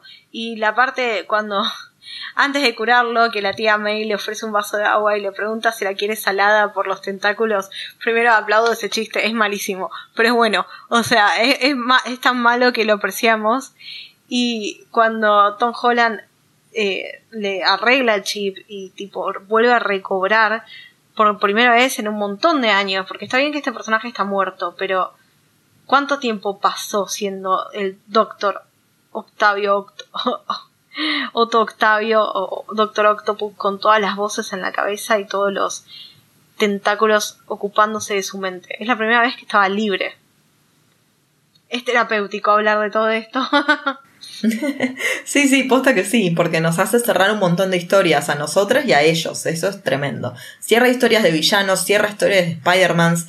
Ah, está muy bien, muy bien esta película en ese sentido. Eh, siento que nos cerró todo. Eh, eh, es verdad que la película es hay muchísimo fanservice y todavía ni empezamos a hablar de la parte que más fanservice tiene, que ahora vamos, ya llegamos, ya llegamos. Pero esto de darle un cierre a las historias de los villanos que ya conocemos y queremos, la verdad que también nos suma un montón. Porque aparte no recastearon a nadie, ¿viste? Trajeron a, los actores originales de cada una de las trilogía barra biología anterior y le dieron una segunda oportunidad de volver a calzarse el traje de ese villano y tener un cierre. Porque incluso más adelante también eh, Sandman, Max y el Dr. Lizard también tienen un cierre. Sí, sí, sí, ni hablar. A ver, sí hay que decir que, bueno, todo este momento en el que lo vemos a Peter y también a, Doctor Strange eh, poniendo a los, a los villanos en las cárceles estas y que vemos este momento de batalla entre ellos dos, que después caen en la dimensión espejo y todo esto, ahí también ves un poco lo que... mucho la personalidad de Doctor Strange, ¿no? Porque así como decíamos, es obvio que Peter Parker haría esto, intentaría darles una segunda oportunidad a estos villanos. Es obvio que el Doctor Strange, como, como Stephen Strange, ni siquiera como Doctor Strange, no les daría una segunda oportunidad. Ah, no, no, no, totalmente. Incluso se ve sorprendido cuando se da cuenta que estaba funcionando lo que había planeado eh, Peter Parker, conjunto a MJ y a Ned. Como que le sorprende todo lo que está sucediendo. Él hubiera tipo terminado con el problema apenas empezó. Tal cual. Ahora, volviendo a ese momento en el que están todos en la casa de Happy y lo curan al Doc Ock y ya se pone a trabajar en otras cosas, Peter Parker. Cuando se le activa el sentido arácnido. Ah, Yo creo que pocas veces un momento de tanta tensión en mi vida. No respiré. No respiré durante un montón de tiempo, boluda. No, porque aparte viste que pasa varias veces durante la película y es la vez que más notorio lo hicieron. No- normalmente uno no se daba cuenta cuando él tenía ese sentido arácnido, pero en esta película lo hicieron muy notorio. Se vio un montón. Entonces dejabas de respirar cada vez que se ponía en, en su momento de... Sí. Yo sé que vos no estás muy familiarizada con los animales, ¿no? Pero los gatos tienen momentos que por ahí están re tranquilos re- y re contentos haciendo nada y de repente se quedan quietos y, y levantan y se quedan mirando un punto fijo. Y, es básicamente lo que pasaba con Peter Parker. Se quedan mirando un punto fijo hasta que entran en acción. Y eso es lo que pasaba. Sí, sí, sí, tremendo. Y el estar literalmente como que ahí creo que es cuando Peter Parker se da cuenta que está rodeado de villanos. Literalmente rodeado de villanos en un piso nada más y con una de las personas que más quiere en el mundo, totalmente mortal, sin superpoderes, o sea que debería también proteger a la tía May. Eh, creo que recién ahí se da cuenta de la locura que estaba haciendo. Sí, sí. Sí, totalmente. Como que le cae la ficha de que le había dado una segunda oportunidad a villanos. Literalmente. Y que no Y como que a todos los villanos juntos, ¿no? O sea, ¿por qué no me lo haces de a uno? Claro, eh, la verdad, eh, él sabía que si dejaba a los villanos en el calabozo de Doctor Strange, capaz volvía a Doctor Strange y los mandaba de vuelta a su dimensión, que no es lo ideal. Así que por eso se los llevó a todos juntos. Igual na- nada más gracioso que cuando Happy lo llama y le dice, acabo de ver por el timbre del edificio que entraste con un montón de gente y con... No sé qué palabra utiliza para recibir, para referirse. Sí, tipo un androide, una Sí. cosa así le tira así. Es buenísimo. El único androide de nuestra vida es Visión. ¿Qué será de Visión Blanco? ¿Cuándo volverá a aparecer? Ay, Perdón, no yo lo traigo no sé, no sé. porque me, me- me genera una curiosidad. Es como cuando Sí, terminamos sí. de ver Eternals que nos quedaron más dudas que, que resoluciones. Sí, tal cual. Bueno, esta película también nos deja con muchas dudas y pocas resoluciones. Pero es cierto que, que ese momento en el que está en pura tensión y él mirando a todos y Electro está como... Electro es- insoportable, tipo, yo lo quiero bajar de una piña a Jamie Foxx, porque calmate un poco. O sea, shh, silencio, cállate. Eh, que viste que no le convence, que le saquen la energía, que a él le gusta, que qué sé yo, bla, bla, bla, y vos decís, bueno, él es como la amenaza obvia, pero es obvio que el sentido arácnido no está atrapando no. eso, como no está captando eso. Y darte cuenta que es, ay, boludo, el Duende Verde lo amo, lo amo a Willem Dafoe, esa transformación que tiene inmediata, y que aparte él como actor pidió que no tener la máscara tanto tiempo en esta, en esta película, porque qué es lo que le había pasado en la primera Spider-Man cuando él aparece, que nada, no puede, no puede expresar corporalmente su transformación, básicamente su esquizofrenia, no la puede expresar corporalmente. Y quedarte solo con la voz, es obvio que, nada, eh, ante la posibilidad de hacerlo completo el personaje y saber que no estás haciendo una película de animación, que solo puedes trabajar la voz, creo que está bueno también lo que haya, lo que pidió, de yo quiero expresarlo con mi cara también. Y debe haber sido re terapéutico romper la máscara en la película. Para él. Tipo cagarla a palos. Debe haber sido re terapéutico. Por lo menos para mí lo, lo hubiera sido. Pero sí, nada. Kudos a William Dafoe. La verdad que es un actorazo. Y acá se notó que mejora con el tiempo. Como dicen del buen vino que mejora con el tiempo. Bueno, William Dafoe volvió a calzarse algo que se había puesto hace miles de años atrás. Y tipo, lo hizo mejor incluso. No, sí, sí, fue tremendo. Aparte, eh, para esta película, él pidió no tener dobles de acción. Y después de este momento es donde vemos la mega pelea entre, la primera mega pelea entre Spider-Man y el Duende Verde, y se cagan a bifes. Y la parte creo que es una de las, no los mejores momentos de Willem Dafoe, cuando le pega y él se ríe. Y le pega y se ríe, viste que, que y es un total esquizofrénico. Eso es eso. Qué bien que lo representa, Madre Santa. Qué hombre. tremenda la batalla y tremendo cómo se reía y todo lo que estaba, todo lo que estaba sucediendo. Ese momento fue terrible, fue el quiebre de la película, el quiebre de toda nuestra sanidad mental. Nunca en mi vida pasé por tanto en como en esos tipo 20 minutos de película, por favor, dejen a Tom Holland en, paz. Yo tampoco quiero volver a ser el hombre araña si me castigan tanto en una película, boluda. Y sabes que siento que, así como decías, todo el fanservice que empieza desde esta parte en adelante, uno de los personajes que creo que en algún punto éramos nosotros en esta película fue el Dr. Connors, porque nosotros sabemos muy bien que Peter Parker para convertirse en Spider-Man necesita que pasen ciertas cosas, ¿no? Como todos los héroes necesitan tener ese momento que los lleven a, transitar el camino del héroe. Cosa que todo bien, pero Spider-Man de Tom Holland no había tenido ningún camino del héroe todavía. No. había tenido ningún evento así fuerte que lo marcara y lo decidiera a... No, es simplemente un buen tipo que tiene habilidades y que decide usarlas. Pero nos faltaba eso, ¿no? Y y obvio que sabemos que eso implica la muerte de la que sea la figura de tío Ben para, para él. Y que en este caso, obvio que era la tía May. Pero viste que el Dr. Connors no sube al departamento de Happy y se queda dentro de la, de la camioneta. Y cuando empieza a, empieza a llegar la policía, él dice. Eh, it's showtime, creo que dice. No, eh, o it's finally happening, o algo así. Como que dice, tipo, ahora empieza todo. Y viste como que sí, porque ahora empieza la historia de Spider-Man. ¿No sentiste que esta fue como la primera película? Como que todo lo demás fue precuelas. Sí, es verdad que este Spider-Man era un poquito más mimado que los otros, que no, no le había pasado nada grave. La única cosa grave que le pasó fue la muerte de Tony Stark, básicamente, que era una especie de, de figura paterna, pero no era su figura paterna per se. Yo re sabía, o sea, yo ya me había spoileado que se moría la tía May, pero en cuanto le dice la frase de Spider-Man, con todo, eh, todo poder conlleva responsabilidad, ya sabíamos que iba a morir. Y sí, sí. ¿Y cómo estiraron esa muerte, viste? Porque yo al principio pensé que no se moría. Tipo, la mina está caminando. ¿Qué carajo? No, pero está bien, es real, porque se, se golpeó la cabeza y se empieza a desangrar, pero eh, debe tener sangrado interno. O sea que se le está llenando toda la cabeza de sangre, pero mientras tanto es funcional. Por eso se para y habla y todo.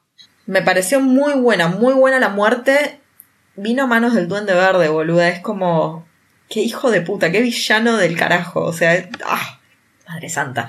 Pero que te das cuenta que siempre, porque siempre, desde la primera película donde lo vimos al Duende Verde, él no quiere matar a Spider-Man, él quiere que Spider-Man se le una. Y acá, él a propósito mató a la tía May para que ese Spider-Man fuera el Spider-Man que necesita él es tremendo. Es tremendo como él es el que convierte a Spider-Man en Spider-Man. No, no, sí, totalmente. Y aparte, nada, es la muerte lo que vuelve a Peter Parker realmente Spider-Man.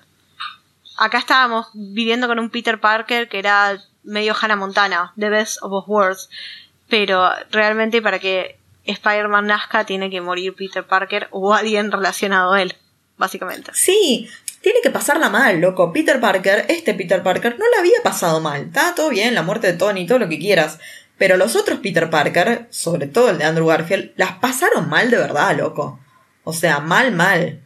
Porque el de Tobey Maguire lo pierde al tío Ben al toque, pero no la pierde a MJ. Más o menos, igual.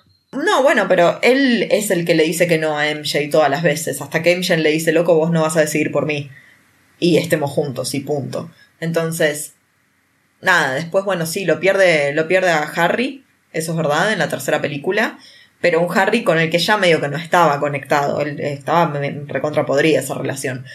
Pero Andrew Garfield pierde todo, pierde a los padres al principio de la película, lo pierde al tío Ben y pierde a Gwen.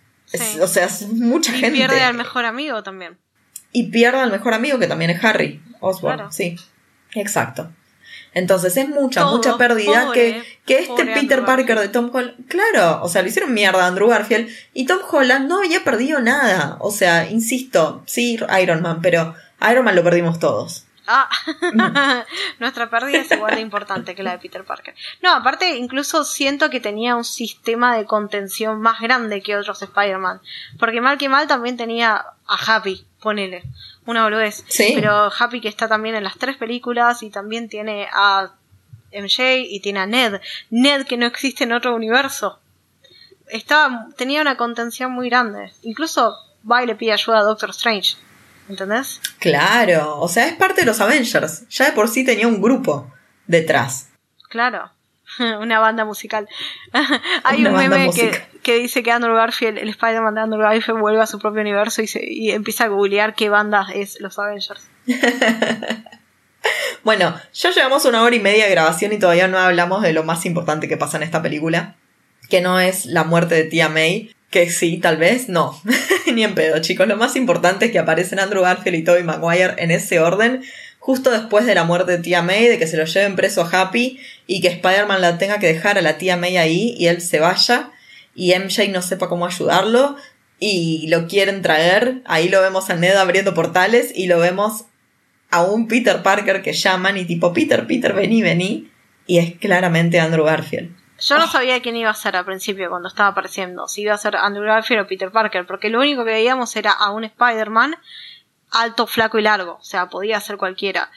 Y cuando aparece Andrew Garfield y se saca la máscara, se me paró el corazón por un segundo. Ahí viste que en un momento te dije, me agarró taquicardia en una película, no fue exactamente en ese momento, fue antes, cuando pasa todo lo de la tía May y eso, pero me había quedado el corazón sensible y lo vi a Andrew Garfield y como que se, el sueño de que estaban los tres Spider-Man se estaba volviendo realidad, que yo ya sabía que iba a pasar, pero no estaba 100% segura de que iba a pasar. Entonces aparece Andrew Garfield y tipo, viste, cuando lees un libro y dice, que tipo mi corazón se saltó un latido, literalmente fue así. Mi corazón se saltó un latido porque aparecía Andrew Garfield en la pantalla, sonrió y todos nos volvimos a acordar y tipo le pedimos mil disculpas por todo lo que hicimos fallar su película. Perdón, te comparamos con Tobey Maguire cuando deberíamos haberte tratado como tu propio Spider-Man y ni perdones, te mereces todo, todo. Aparte lo dio todo en esta película Andrew Garfield, lo dio todo, todo, todo. Mostró comedia, mostró acción, mostró drama, mostró sentimientos, mostró que, que quería una familia. Es el que perdió toda la familia y quería una familia. Que quería hermanos. Ay, no, lo amo, lo amo. Te juro que. Eh, sí, tal cual, te pido mil disculpas, Andrew. Eh, he hablado atrocidades de tu personaje pero no voy a mentir, mi corazón con Tobey Maguire es como, es una conexión muy fuerte la que yo tengo. Mm. es inquebrantable y las películas de The Amazing Spider-Man llegaron en un momento en el que todavía todos teníamos a Toby en el cielo, en lo más alto de los pedestales. Entonces, eh, fue un fallo del timing de la película y no fue de él. Porque lo que vos decís, ahora quiero volver a ver todas las películas. Yo en la previa de la primera vez que fui a ver No Way Home vi Into the Spider-Verse. Apenas terminé de ver No Way Home, yo ya tenía la entrada para ir con vos y dije, bien, tengo cinco días para ver todas las otras películas, sin verlas de vuelta las de Tom Holland, porque eso me las tengo muy frescas y no me parecía necesario realmente. Pero sí volver a ver la trilogía de Sam Raimi, incluso la tercera, me las vi todas, y también ver las dos películas de Andrew, porque debo decir que las de Amazing Spider-Man las había visto una sola vez. Las de Tobey Maguire las vi hasta cansarme, me las sé de memoria. Pero pero sí, las de Andrew las había visto una sola vez y, lo, se resignificó absolutamente todo en un nivel superlativo. Yo me puse, la primera vez que lo vi a Andrew, me puse contenta, me di cuenta porque su traje es distinto, tipo, tiene los ojos más blancos, del, el traje de él, y nada, me di cuenta por eso, y aparte era obvio que no era Tom Holland, era obvio. Pero no ni en pedo me imaginaba que fuera a ser Dobby Maguire, porque insisto, a pesar de que uno había escuchado muchos rumores y todas las cosas, y bueno, las millones de entrevistas que dio Andrew diciendo que él no estaba en la película. ¡Qué hijo de puta! Yo tenía. Yo, yo estaba segura que Andrew iba a estar. Pero la película se había estrenado y él seguía diciendo que él no estaba, que era CGI. ¿Vos viste eso? Que él decía, no, no, la verdad que no, a mí no me llamaron, pero es, es todo CGI, las fotos, las imágenes que vieron de todo CGI. Y obviamente le, creímos, estaba tan convencido de que no estaba en la película que nos convenció a nosotras. Que hijo de puta. es un gran actor. Es un, gran, actor en todos sus niveles. Sí, sí, sí. Pero, ¿me entendés que para mí existía la posibilidad de que yo saliera enfurecida con Marvel por el hecho de que yo estaba segura que iba a aparecer Andrew, obviamente iba a estar Tom Holland, y yo no entendía cómo iban a hacer para que volviera Toby. Tipo, eso es lo que yo decía, ¿cómo, cómo hacen para que vuelva Toby? ¿Vuelve Toby? O sea, había tenido sus temas con Spider-Man. Acordate que tuvo todo su quilombo con la espalda. De hecho, hicieron referencia a lo de la espalda. Sí. Amo, los amo, boluda.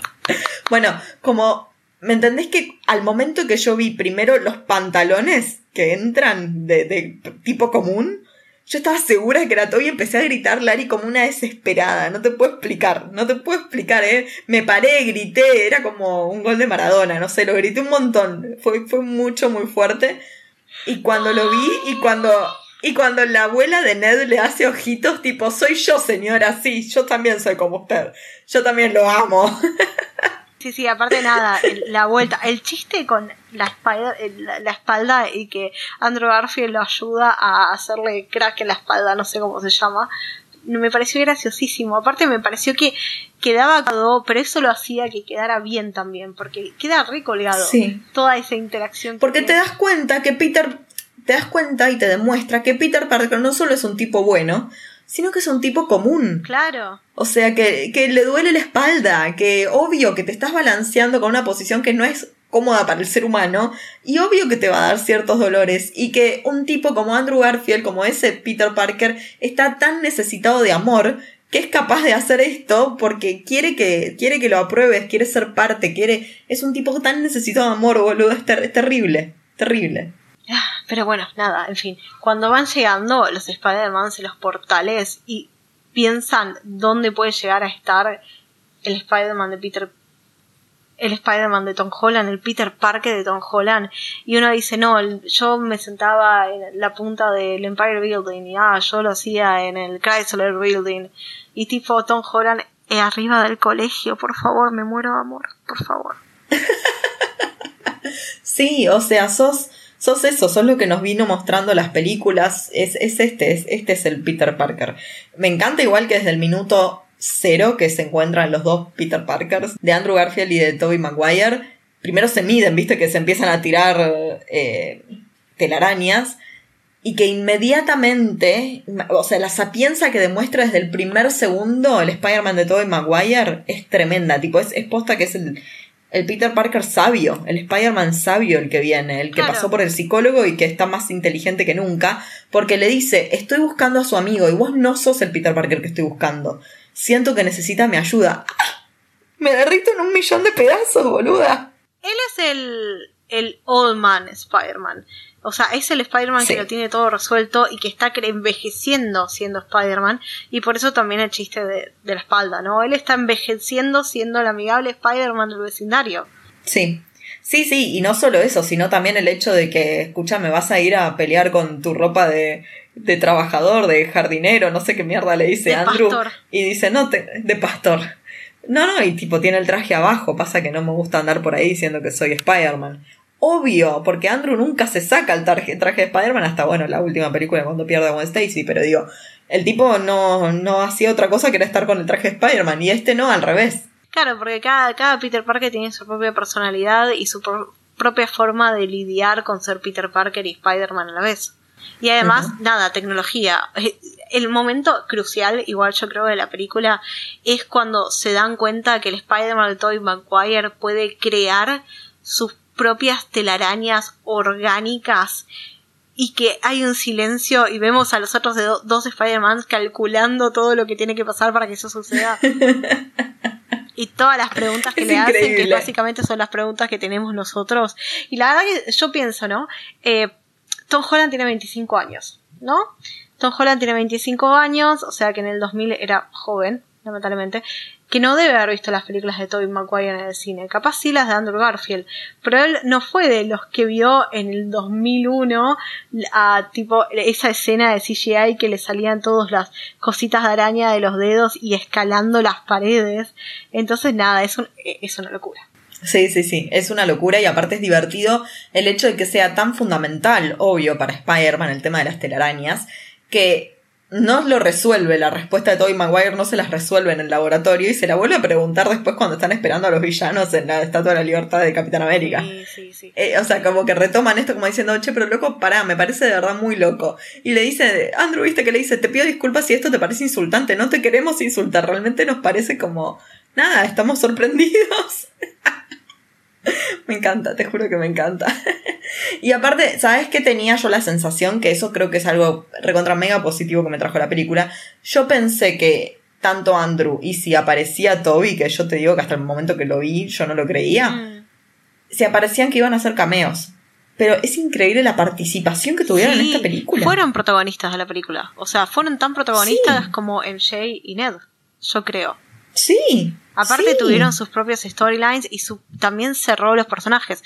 En el momento que MJ se cae, Tom Ho- el Peter Parker de Tom Holland se tira para agarrarla, no llega y está cayendo de la misma forma que Gwen en la segunda de Amazing Spider-Man. Y ahí vemos el momento que él la salva y puede tipo cerrar esa culpa de no haber llegado a salvar a Gwen. Es como todo, todo, lo dio todo Andrew Garfield. Sí, sí, y ese es el momento que a, a mí me partió al medio. Me partió al medio, ¿eh? Y te digo, me partió al medio la primera vez que la vi. O sea, cuando ya hacía no sé cuántos años que yo había visto de Amazing Spider-Man y que no las había vuelto a ver. Sí. Fue como. oh, no, no, terrible, terrible ese momento. Él llorando y una MJ que también es esta MJ, ¿no? Diciéndole, estoy bien, ¿vos estás bien? Claro. Esta MJ que es una MJ que es tipo super cool y desinteresada, que nada que ver con las otras personajes. Y considerada, que no es tipo eh, self-centered, que, que no es que es egoísta y se trata de ella sola nada más. no, Eso me encantó. no, no, claro. Sí, ese Ese momento es, es increíble. Y, eh, Sí, y, sí, sí. To- y Tobey Maguire, el Spider-Man de Tobey Maguire, también tuvo un cierre. Yo tuve mucho miedo de que lo mataran en pantalla. Muchísimo miedo. Tenía miedo que fuera la gran eh, Harrison Ford que dijo vuelvo, vuelvo Mm. pero solo si me matan. Y tenía miedo que Tobey Maguire haya- ha dicho voy a volver pero solo si me matan. No, aparte era el Spider-Man con todo resuelto, es el Spider-Man sano, en el que, que, que les dice que... Ah, el es, el- es el que tiene que bien. quedarse. Claro. Sí, sí. ¿Sabes que yo tengo la sensación que es el Spider-Man que es padre, Claro. con hijos de MJ, pero que capaz están separados con MJ en este momento? No divorciados, pero separados. No, pero Porque dice que cuando le preguntan dice it's complicated, como siempre dice de su relación con MJ. Entonces no están 100% juntos, sí, it's complicated. Bueno, ponele. Yo creo que están juntos. Elijo creer. Tengo fe en que están juntos. Ay, ojalá, a mí me- también me, encan- me encantaría, pero la segunda vez que la vi cuando sentí el It's Complicated dije, ay no, MJ, dale, dije como, bancalo, te pido que me lo banques a todo y en todas.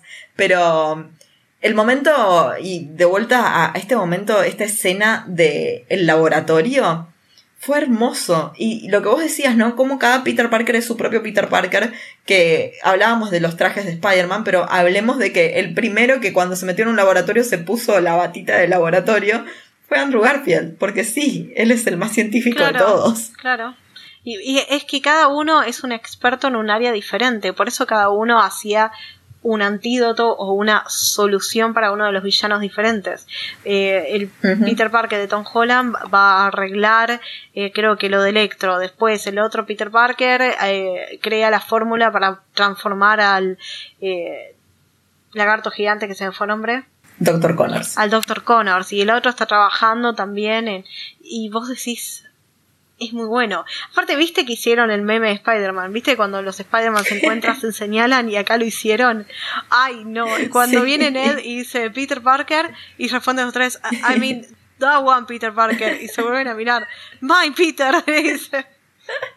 Sí, sí, gran momento, gran momento. Que ahí aparte es donde nos retoman un poco la situación de cada uno, ¿no? Porque viste que primero hablan entre ellos dos, Toby y Andrew, y Andrew le dice, yo no, todavía no, no pude darme cuenta cómo hacer que Peter Parker funcione. Sí. O sea que es 100% Spider-Man porque obvio perdió todo, todo.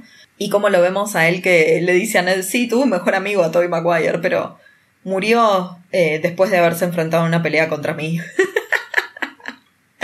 cómo le, le afecta el cerebro básicamente a Ned eso. Es increíble. Todo ese momento, esa escena de la, del laboratorio me encanta, es de las que más me gusta. Sí, sí. Yo creo que desde que están los tres en la película es una gran película. Es como que Sí. sube en picada la calidad y todo lo que pasa en la película en sí, con ellos tres interactuando. Aparte de nada, vos viste que después los titularon de Spider Bros. Ay, sí. Sí, sí, sí. Porque claro, después inmediatamente nos vamos a la Estatua de la Libertad con el escudo de capitán y es, es lógico lo que pasa al principio, es lógico que fallen. Porque es verdad, yo no me había dado cuenta, pero estos otros Spider-Mans nunca estuvieron en un grupo como él, entonces no saben coordinar ataques con otras personas. No, no, e incluso tampoco este Spider-Man tiene a MJ y a Ned que lo ayudan, ¿viste? Cuando va a buscar al principio a los villanos también se los lleva en el celular y los escucha, que le dan instrucciones y mensajes y todo. Y los otros Spider-Man nunca tuvieron eso, nunca trabajaron en el Claro, claro. Al contrario, podemos decir que nuestro Spider-Man, el de Tom Holland, es un tipo que en general no trabaja solo, entonces capaz no sabe cómo trabajar 100% solo, aunque al buitre y al Doc Ock se encargó solo, básicamente. Bueno, el buitre es mentira, porque tenía a Ned en la silla, hasta que no lo tuvo más, digo, pero lo tuvo durante un tiempo. Y con Misterio tuvo a Happy ayudándolo. Claro, exacto. Eh, entonces sí, tal cual, es el más mimado, no hay con qué darle. Es definitivamente el más mimado. Pero bueno, nada, la, la, toda la escena final es eh, como fallan y se vuelven, ay, cuando discuten quién es Peter 1, Peter 2 y Peter 3. Y aparte, vos viste que eso también fue fanservice, porque en un momento el Peter Parker de Andrew Garfield admite que él es Peter 3, como que es el Peter menos querido de todos, ¿entendés? Sí. Ay, no, perdón, te juro que te, te voy a comprar los DVDs originales, te lo prometo. Pero aparte todo, porque viste que siempre se tira abajo. Al punto que Toby le dice, hey, you are amazing. Ah. You need to say it. You are amazing. Ay, boluda, te amo. La puta que te parió, Toby, te amo. No, no, no. Es, mucho más fuerte de lo que puedo expresar. Pero ese momento que, que vos te das cuenta que Andrew se tira abajo todo el tiempo, porque obvio le pasaron todas pálidas. No, y aparte nada, ya él no es más Peter Parker, eres 100% Spider-Man ahora en su multiverso. Y vos viste que ahora están hablando de posta hacer de Amazing Spider-Man 3 con Sony. Traerlo de nuevo a Spider-Man. Sí, vamos todos a apoyarlo, loco. Aparte, él requiere, ¿eh? Requiere. Así que sí, obvio, obvio. Pero sí, estos momentos en los que él dice, se ponen a hablar de los mejores villanos contra los que pelearon. Y bueno, eh, Toby Maguire hace referencia a Venom. Eh, como los villanos no los mejores, sino los más extraños. Entonces hace referencia a Venom porque era algo extraterrestre. Obvio que eh, Tom Holland hace referencia a Thanos. Y, y, el otro, claro, Andrew Garfield al final de su segunda película pelea contra un ruso ex convicto que está en un traje de rinoceronte de metal. Y es como, I want to go to space. Me encantó. Y cuando les dice, chicos, los amo. Cuando viste cuando le dice los amo y que Toby le dice gracias. bueno, fue un momento muy starwariano ese en realidad. Si te pones a pensar. I know, faltaba que alguien dijera. Y después nada, después al final cuando se abrazan todos y Toby Maguire está tipo, le acaban de clavar un, un, cuchillo y está todo empalado abrazándose a los dos y el otro le dice, You're in zero paint, aren't you? Yes. no, no, increíble. El momento en el que, bueno, pasa toda la pelea, terminan curándolos a todos, vuelve Doctor Strange de, de esta, eh, la dimensión espejo, después de que pasó toda la película, básicamente, vuelve Doctor Strange, primero ve a muchos Peter Parker y dice como esto se fue a la mierda, hay que terminarlo ya, y le dicen, no, no, para loco porque está funcionando, y él se da cuenta porque lo ve al Doctor Connors convertirse de vuelta en humano, y dice como, guau, loco, mira, sí está funcionando. Primero, cómo funcionan ellos como equipo, ¿no? Cuando él les dice que es parte de los Avengers y que sabe cómo hacerlo y qué sé yo, y que cada uno toma su lugar como el número de Spider-Man que corresponde. Aunque no sé, Tom Holland se puso como el uno. I don't know. tengo que ver, tengo que pensarlo. Dudo. Bueno, pero el Tom Holland es el Spider-Man de este universo, así que bueno. De esa tierra, sí, sí, eso tenía sentido. Sí, sí, eso tenía totalmente sentido. Pero la pelea estuvo bárbara, la verdad es que la pelea estuvo bárbara. Ese momento, viste que lo que le pasa a Spider-Man es que la charla de Spider-Man mientras pelea es, la más, es lo más divertido del personaje, ¿no? Eh, y creo que eso siempre lo tuvo mejor Andrew Garfield. En ese sentido, sí. Porque Toby tiraba un par de cosas, pero las películas de Toby son muy oscuras, ya lo hablamos con el episodio de Sam Raimi. Y Tom Holland también tira algunas, pero nunca me parecen tan divertidas.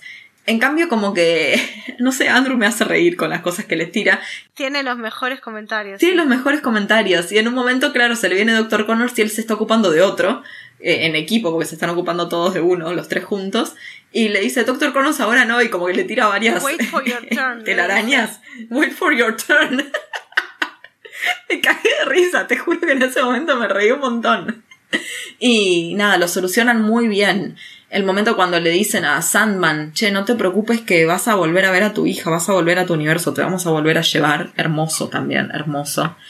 Eh, todos los reencuentros de, sus- de los Peter Parker con sus, con sus villanos son, son una locura, boluda. Sí, la parte de Andrew Garfield con eh, Max también fue tipo. Sí, con Max es hermosa. Y la que para mí es hermosa y que es un cierre es la de Toby con Doc Ock. Que es- es- hacen de vuelta toda la misma frase que tuvieron ellos en su momento en su segunda película, boluda, me muero. Ay, solo que me... me- ah. No, no, me rompen mil pedazos. Eh, how- eh, Peter, how are you doing? I'm still working on it. Ay, no, no, no. Es muy fuerte. eh, qué película de carajo. Vos viste que en un momento Norman Osborn le ofrece trabajo a- al Peter Parker de Tom Holland si en un momento está aburrido y se cruza al otro universo y quiere trabajar. Esa parte me pareció muy buena también. Pero, oiga, es esto que yo te decía, el Duende Verde no lo quiere matar a Spider-Man, quiere que sea parte de su equipo. Claro. ¿Ahí estaba hablando Norman o el Duende Verde? No, para mí estuvo hablando siempre eh, el Duende Verde. Incluso cuando estaba con la tía de Spider-Man era todo ficticio. Para hacer que Ay, vos decís. Spider-Man confíe en él. Sí, obvio. ¿No viste Ay, que, no, yo no sé, yo le recreía. que después le tira que había visto a través de los ojos de su débil al- alter ego cómo se le lo convencía con su misión altruista la Como tía? la tía May la convencía, sí, sí, sí, es verdad, tenés razón. Y puede ser, ay, pucha, qué buen actor, boluda. Dios mío, te pido por favor, no, no, no, es que sí, vos, pará, vos viste que se está considerando a Spider-Man No Way Home como una candidata a los Oscars. En serio.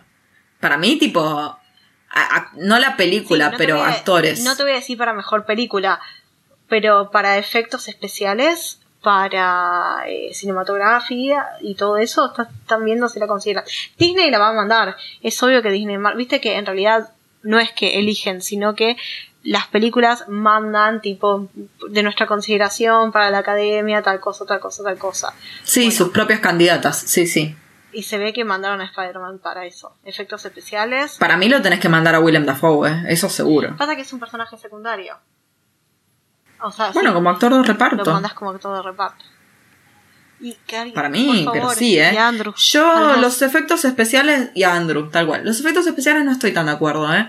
Porque, mm, justamente esto te digo, cuando antes de verla con vos, que volví a ver todas las otras películas, para mí las películas de hace 20 años, 21 a esta altura del partido, tienen muy buenos efectos especiales. Y si las comparás, eh, vi algunos, eh, algunas cosas en las redes sociales de comparaciones de escenas. Y no hay chances, ¿eh? Para mí los efectos especiales eran mucho mejores en las películas de Sam Raimi. Mm, dudos. Que yo creo que igual es la mala evolución del CGI, ¿no? Que es algo que se habla desde hace unos años ya. Que el CGI evoluciona, pero no para bien.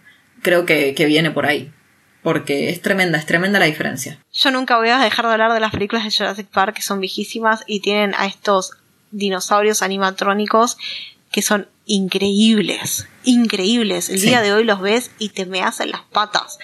En cambio, quizás las de Jurassic World que no tienen este tipo de animación y son puro CGI, como que nunca te llega a convencer del todo. No, no, no, no, estoy 100% de acuerdo. ¿eh? Sí, sí, sí. Pero sea lo que sí nos convenció, de vuelta es la actuación de Willem Dafoe, porque después de que curan a todos los villanos, nos queda el último gran villano. Y ahí sí, ahí lo vemos ya con Doc Ock de nuestro lado, porque es el que ayudó también a parar a Electro, con lo cual estuvo muy bueno que apareciera el Doc Mm. Ock, ¿no? Porque Sí, si no, no cerraba. Eso es lo que, no- lo que te quejabas a través de Hawkeye. Acá cerraron todos, no dejaron subplot sin Sí. cerrar. Exacto. Sí, sí, sí, sí, sí. Y Hawkeye tuvo muchas más horas porque sabemos que las series tienen más horas que una película. Pero bueno, no importa. No vamos a hablar de eso ahora porque ya hice mi descargo en ese episodio. Eh, sí, este momento en el que aparece el Duende Verde. Is the Spider, is the Spider ready to play? Ah, te amo, te amo, te amo, te amo. Y ese momento que realmente ves la transformación de Tom Holland, de ese Peter, que realmente lo quiere matar. Sí. Y te vengo a decir una cosa. Esta segunda lucha final que se da con, con el Duende Verde pasa arriba del escudo del Capitán América. ¿No? De, de toda esta cosa de la Estatua de Libertad. Ahora, dentro del MCU, ¿cuántos fueron estos momentos en los que viste a uno de los personajes, cualquiera sea, querer realmente matar al otro con tanta furia? Ah, Capitán América. Capitán América queriendo matar a Iron Man es una muy fuerte en Civil War, que, que realmente yo se me caía el universo en esa película. Y la otra es el falso Capitán América, el de, el de esta última serie de Falcon and the Winter Soldier, cuando mata a este otro pibe, que lo mata. Al chico del equipo de Carly. Qué bueno eso, porque en realidad estamos vinculando al escudo que representa al Capitán América y todo lo que tiene que ver con América del Norte y el patriotismo y todo para ellos como el más mortal de todos, en realidad, dentro de ese mundo. Estoy pensando, pero no creo, ni siquiera Bruce Banner mató gente. O sea, no, no a nadie a propósito, capaz que siendo Hulk sí, pero... Sí, pero no específicamente con deseos mortales. No, no, no, no, de cagar así a trompadas a alguien y querer que se muera, no.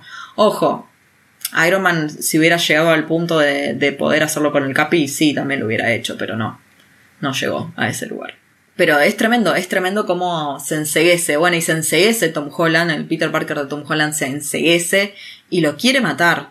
Y cómo el que viene a frenar todo eso, cuando se dan cuenta los dos, porque viste que están los Peter Parker de Andrew y de Toby, lo ven y se miran entre ellos como diciendo que no ah, llegue a este punto. Y el que lo va a frenar es Toby y lo frena con la mirada. Esto fue como el final de WandaVision de los visiones, boluda. Madre santa. Sí, porque aparte no es que opone mucha fuerza para evitar que lo lastima el duende verde, sino que es, directamente una conexión de ojos a ojos. Es increíble, sí. La verdad que todo, todo el cierre que es muy bueno. Es muy bueno. no puedo decir nada, es muy bueno. O sea, ya sé que estamos a full, ya pasamos toda la etapa de spoilers. Si no viste la película, te la contamos entera. Les cuento que llevamos más de dos horas de, podcast para editar. No sé cómo va a quedar esto eh, finalmente, pero. Va a quedar hermoso, olvídate. Pero sí, es increíble. Y cuando toma la decisión el final y le dice a Doctor Strange que termine el hechizo y que todo el mundo lo olvide y se va a despedir de todos. Ay, por Dios, me rompe todo. No, no, no, no solo el corazón, me dejó tipo hecha mierda, pobre Tom Holland, porque aparte es su final, es un final como Spider-Man, ya está.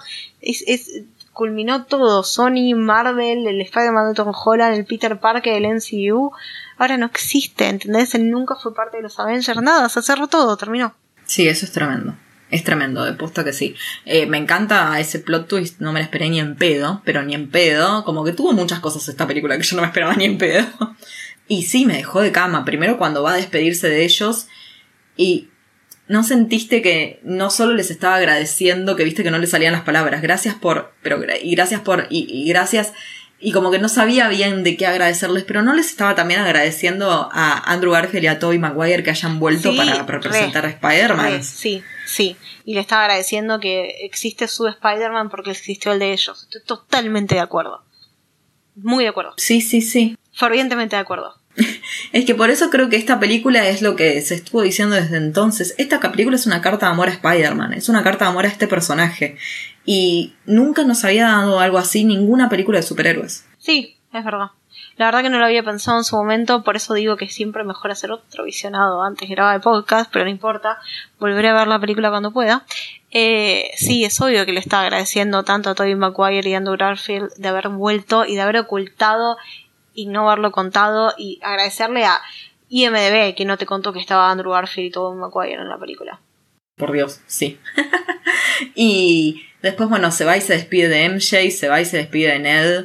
Una MJ totalmente negada, como no, no puedes hacer esto. Deja de tomar decisiones por tu cuenta, ¿viste? Como que se lo había dicho antes ya. O la próxima que tengas una decisión que tenga que ver con nosotros, consulta, hacemos un brainstorming. Una cosa así, me encantó. Sí, sí. Muy madura la MJ. Muy madura y muy de tipo, acordate que somos un equipo. O sea, vos esto no lo solés hacer solo, así que acordate que estamos. Terminó que ya no, que ya no más. No, tremendo, tremendo. Y esa decisión que toma él y como Doctor Strange se lo dice, ¿no? Date cuenta que todos los que te queremos y se incluye. Te amo. Que le vuelve a decir que le diga a Stephen. Ay, sí, sí, sí, sí. No, es muy lindo, muy lindo y muy terrible.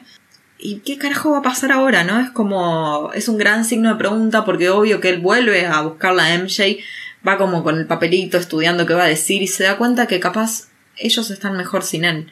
Y es lo que siempre le pasa a Peter Parker, el, tomar decisiones por el resto. Y es lo que le pasa, al final terminó quedando solo como lo que vemos de Andrew Garfield. Entonces hay que ver qué es lo que pasa, qué camino toma. Y ese es el tema, porque la película te lo deja abierto como para que lo decidas vos. Nosotros ya sabemos que Tom Holland no tiene más películas con Marvel Sony siendo Spider-Man. Ahora se está reabriendo y está haciendo un montón de otras cosas y siendo un montón de personajes nuevos y diferentes. Pero ya está, ya está. Este es el final de él. No digo que quizás en algún momento no vuelva a ser un cameo de Spider-Man, pero este es el final. Y mira, lo, lo que sí pasó es que Amy Pascal fue la que salió y dijo, estamos ya en preproducción de tres películas de Spider-Man. Pero, qué sé yo.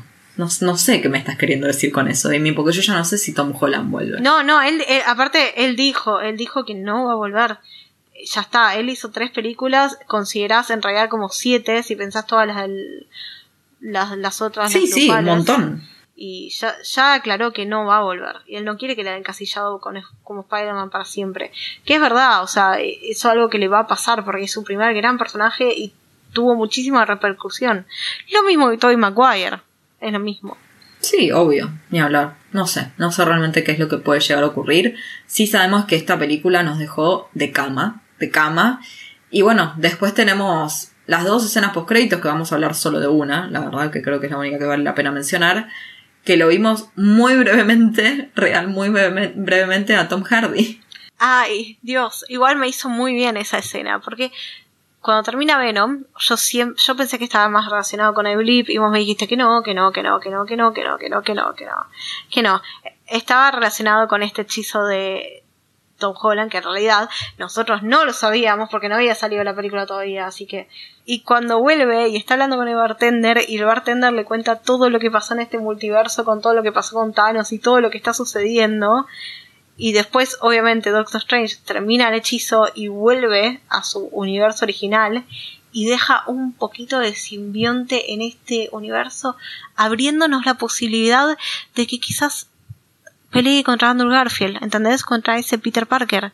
O no, no sabemos qué va a pasar porque quedó en el MCU de la Tierra de los Avengers. ¿Qué es lo que está sucediendo? O sea, vamos a, vincularnos a Venom. O sea que Venom está oficialmente dentro del multiverso del MCU. Ah, ah. Sí, será Flash, porque bueno, en los cómics Flash es, es durante un tiempo Venom. Y yo creo que Flash en la primera parte de esa película tuvo bastante relevancia. Pobrecito Flash, es el único Flash que me cae bien de todas las películas de Spider-Man. Ah, vos. Oh, ah, oh. Tiene mucho sentido. oh, uh, mm. bueno, después nada, la segunda escena post-crédito fue el tráiler de Doctor Strange. Nos robaron, debo decir. Nos robaron una escena post-créditos y nos pusieron un tráiler. Sí. Malísimo. 0800 Kevin. Es obvio que nos gustó la película, que nos gustó muchísimo. Queremos saber si les gustó a ustedes también. Así que, ¿dónde nos pueden escribir, Lari? Por supuesto, si les gustó la película y les gustaría contarnos qué tanto les gustó la película, no se preocupen. En Maela Reviews, tanto en Instagram como en Facebook, tenemos los DMs abiertos para que se puedan comunicar con nosotros siempre que quieran. E incluso, si tienen ganas, desde la aplicación de Spotify, nosotros dejamos unas pequeñas encuestas con todos los capítulos que hacemos y así pueden participar. ¿Y quién dice? Quizás acá dejemos la encuesta que dice ¿Les gustó Spider-Man No Way Home? O capaz para ustedes, el Spidey 1 es Tom Holland. Tom Holland, Andrew Garfield o Tobey Maguire. Claro. Acuérdense que también, por supuesto, estamos todos los viernes en cualquiera sea la plataforma de podcast que utilicen.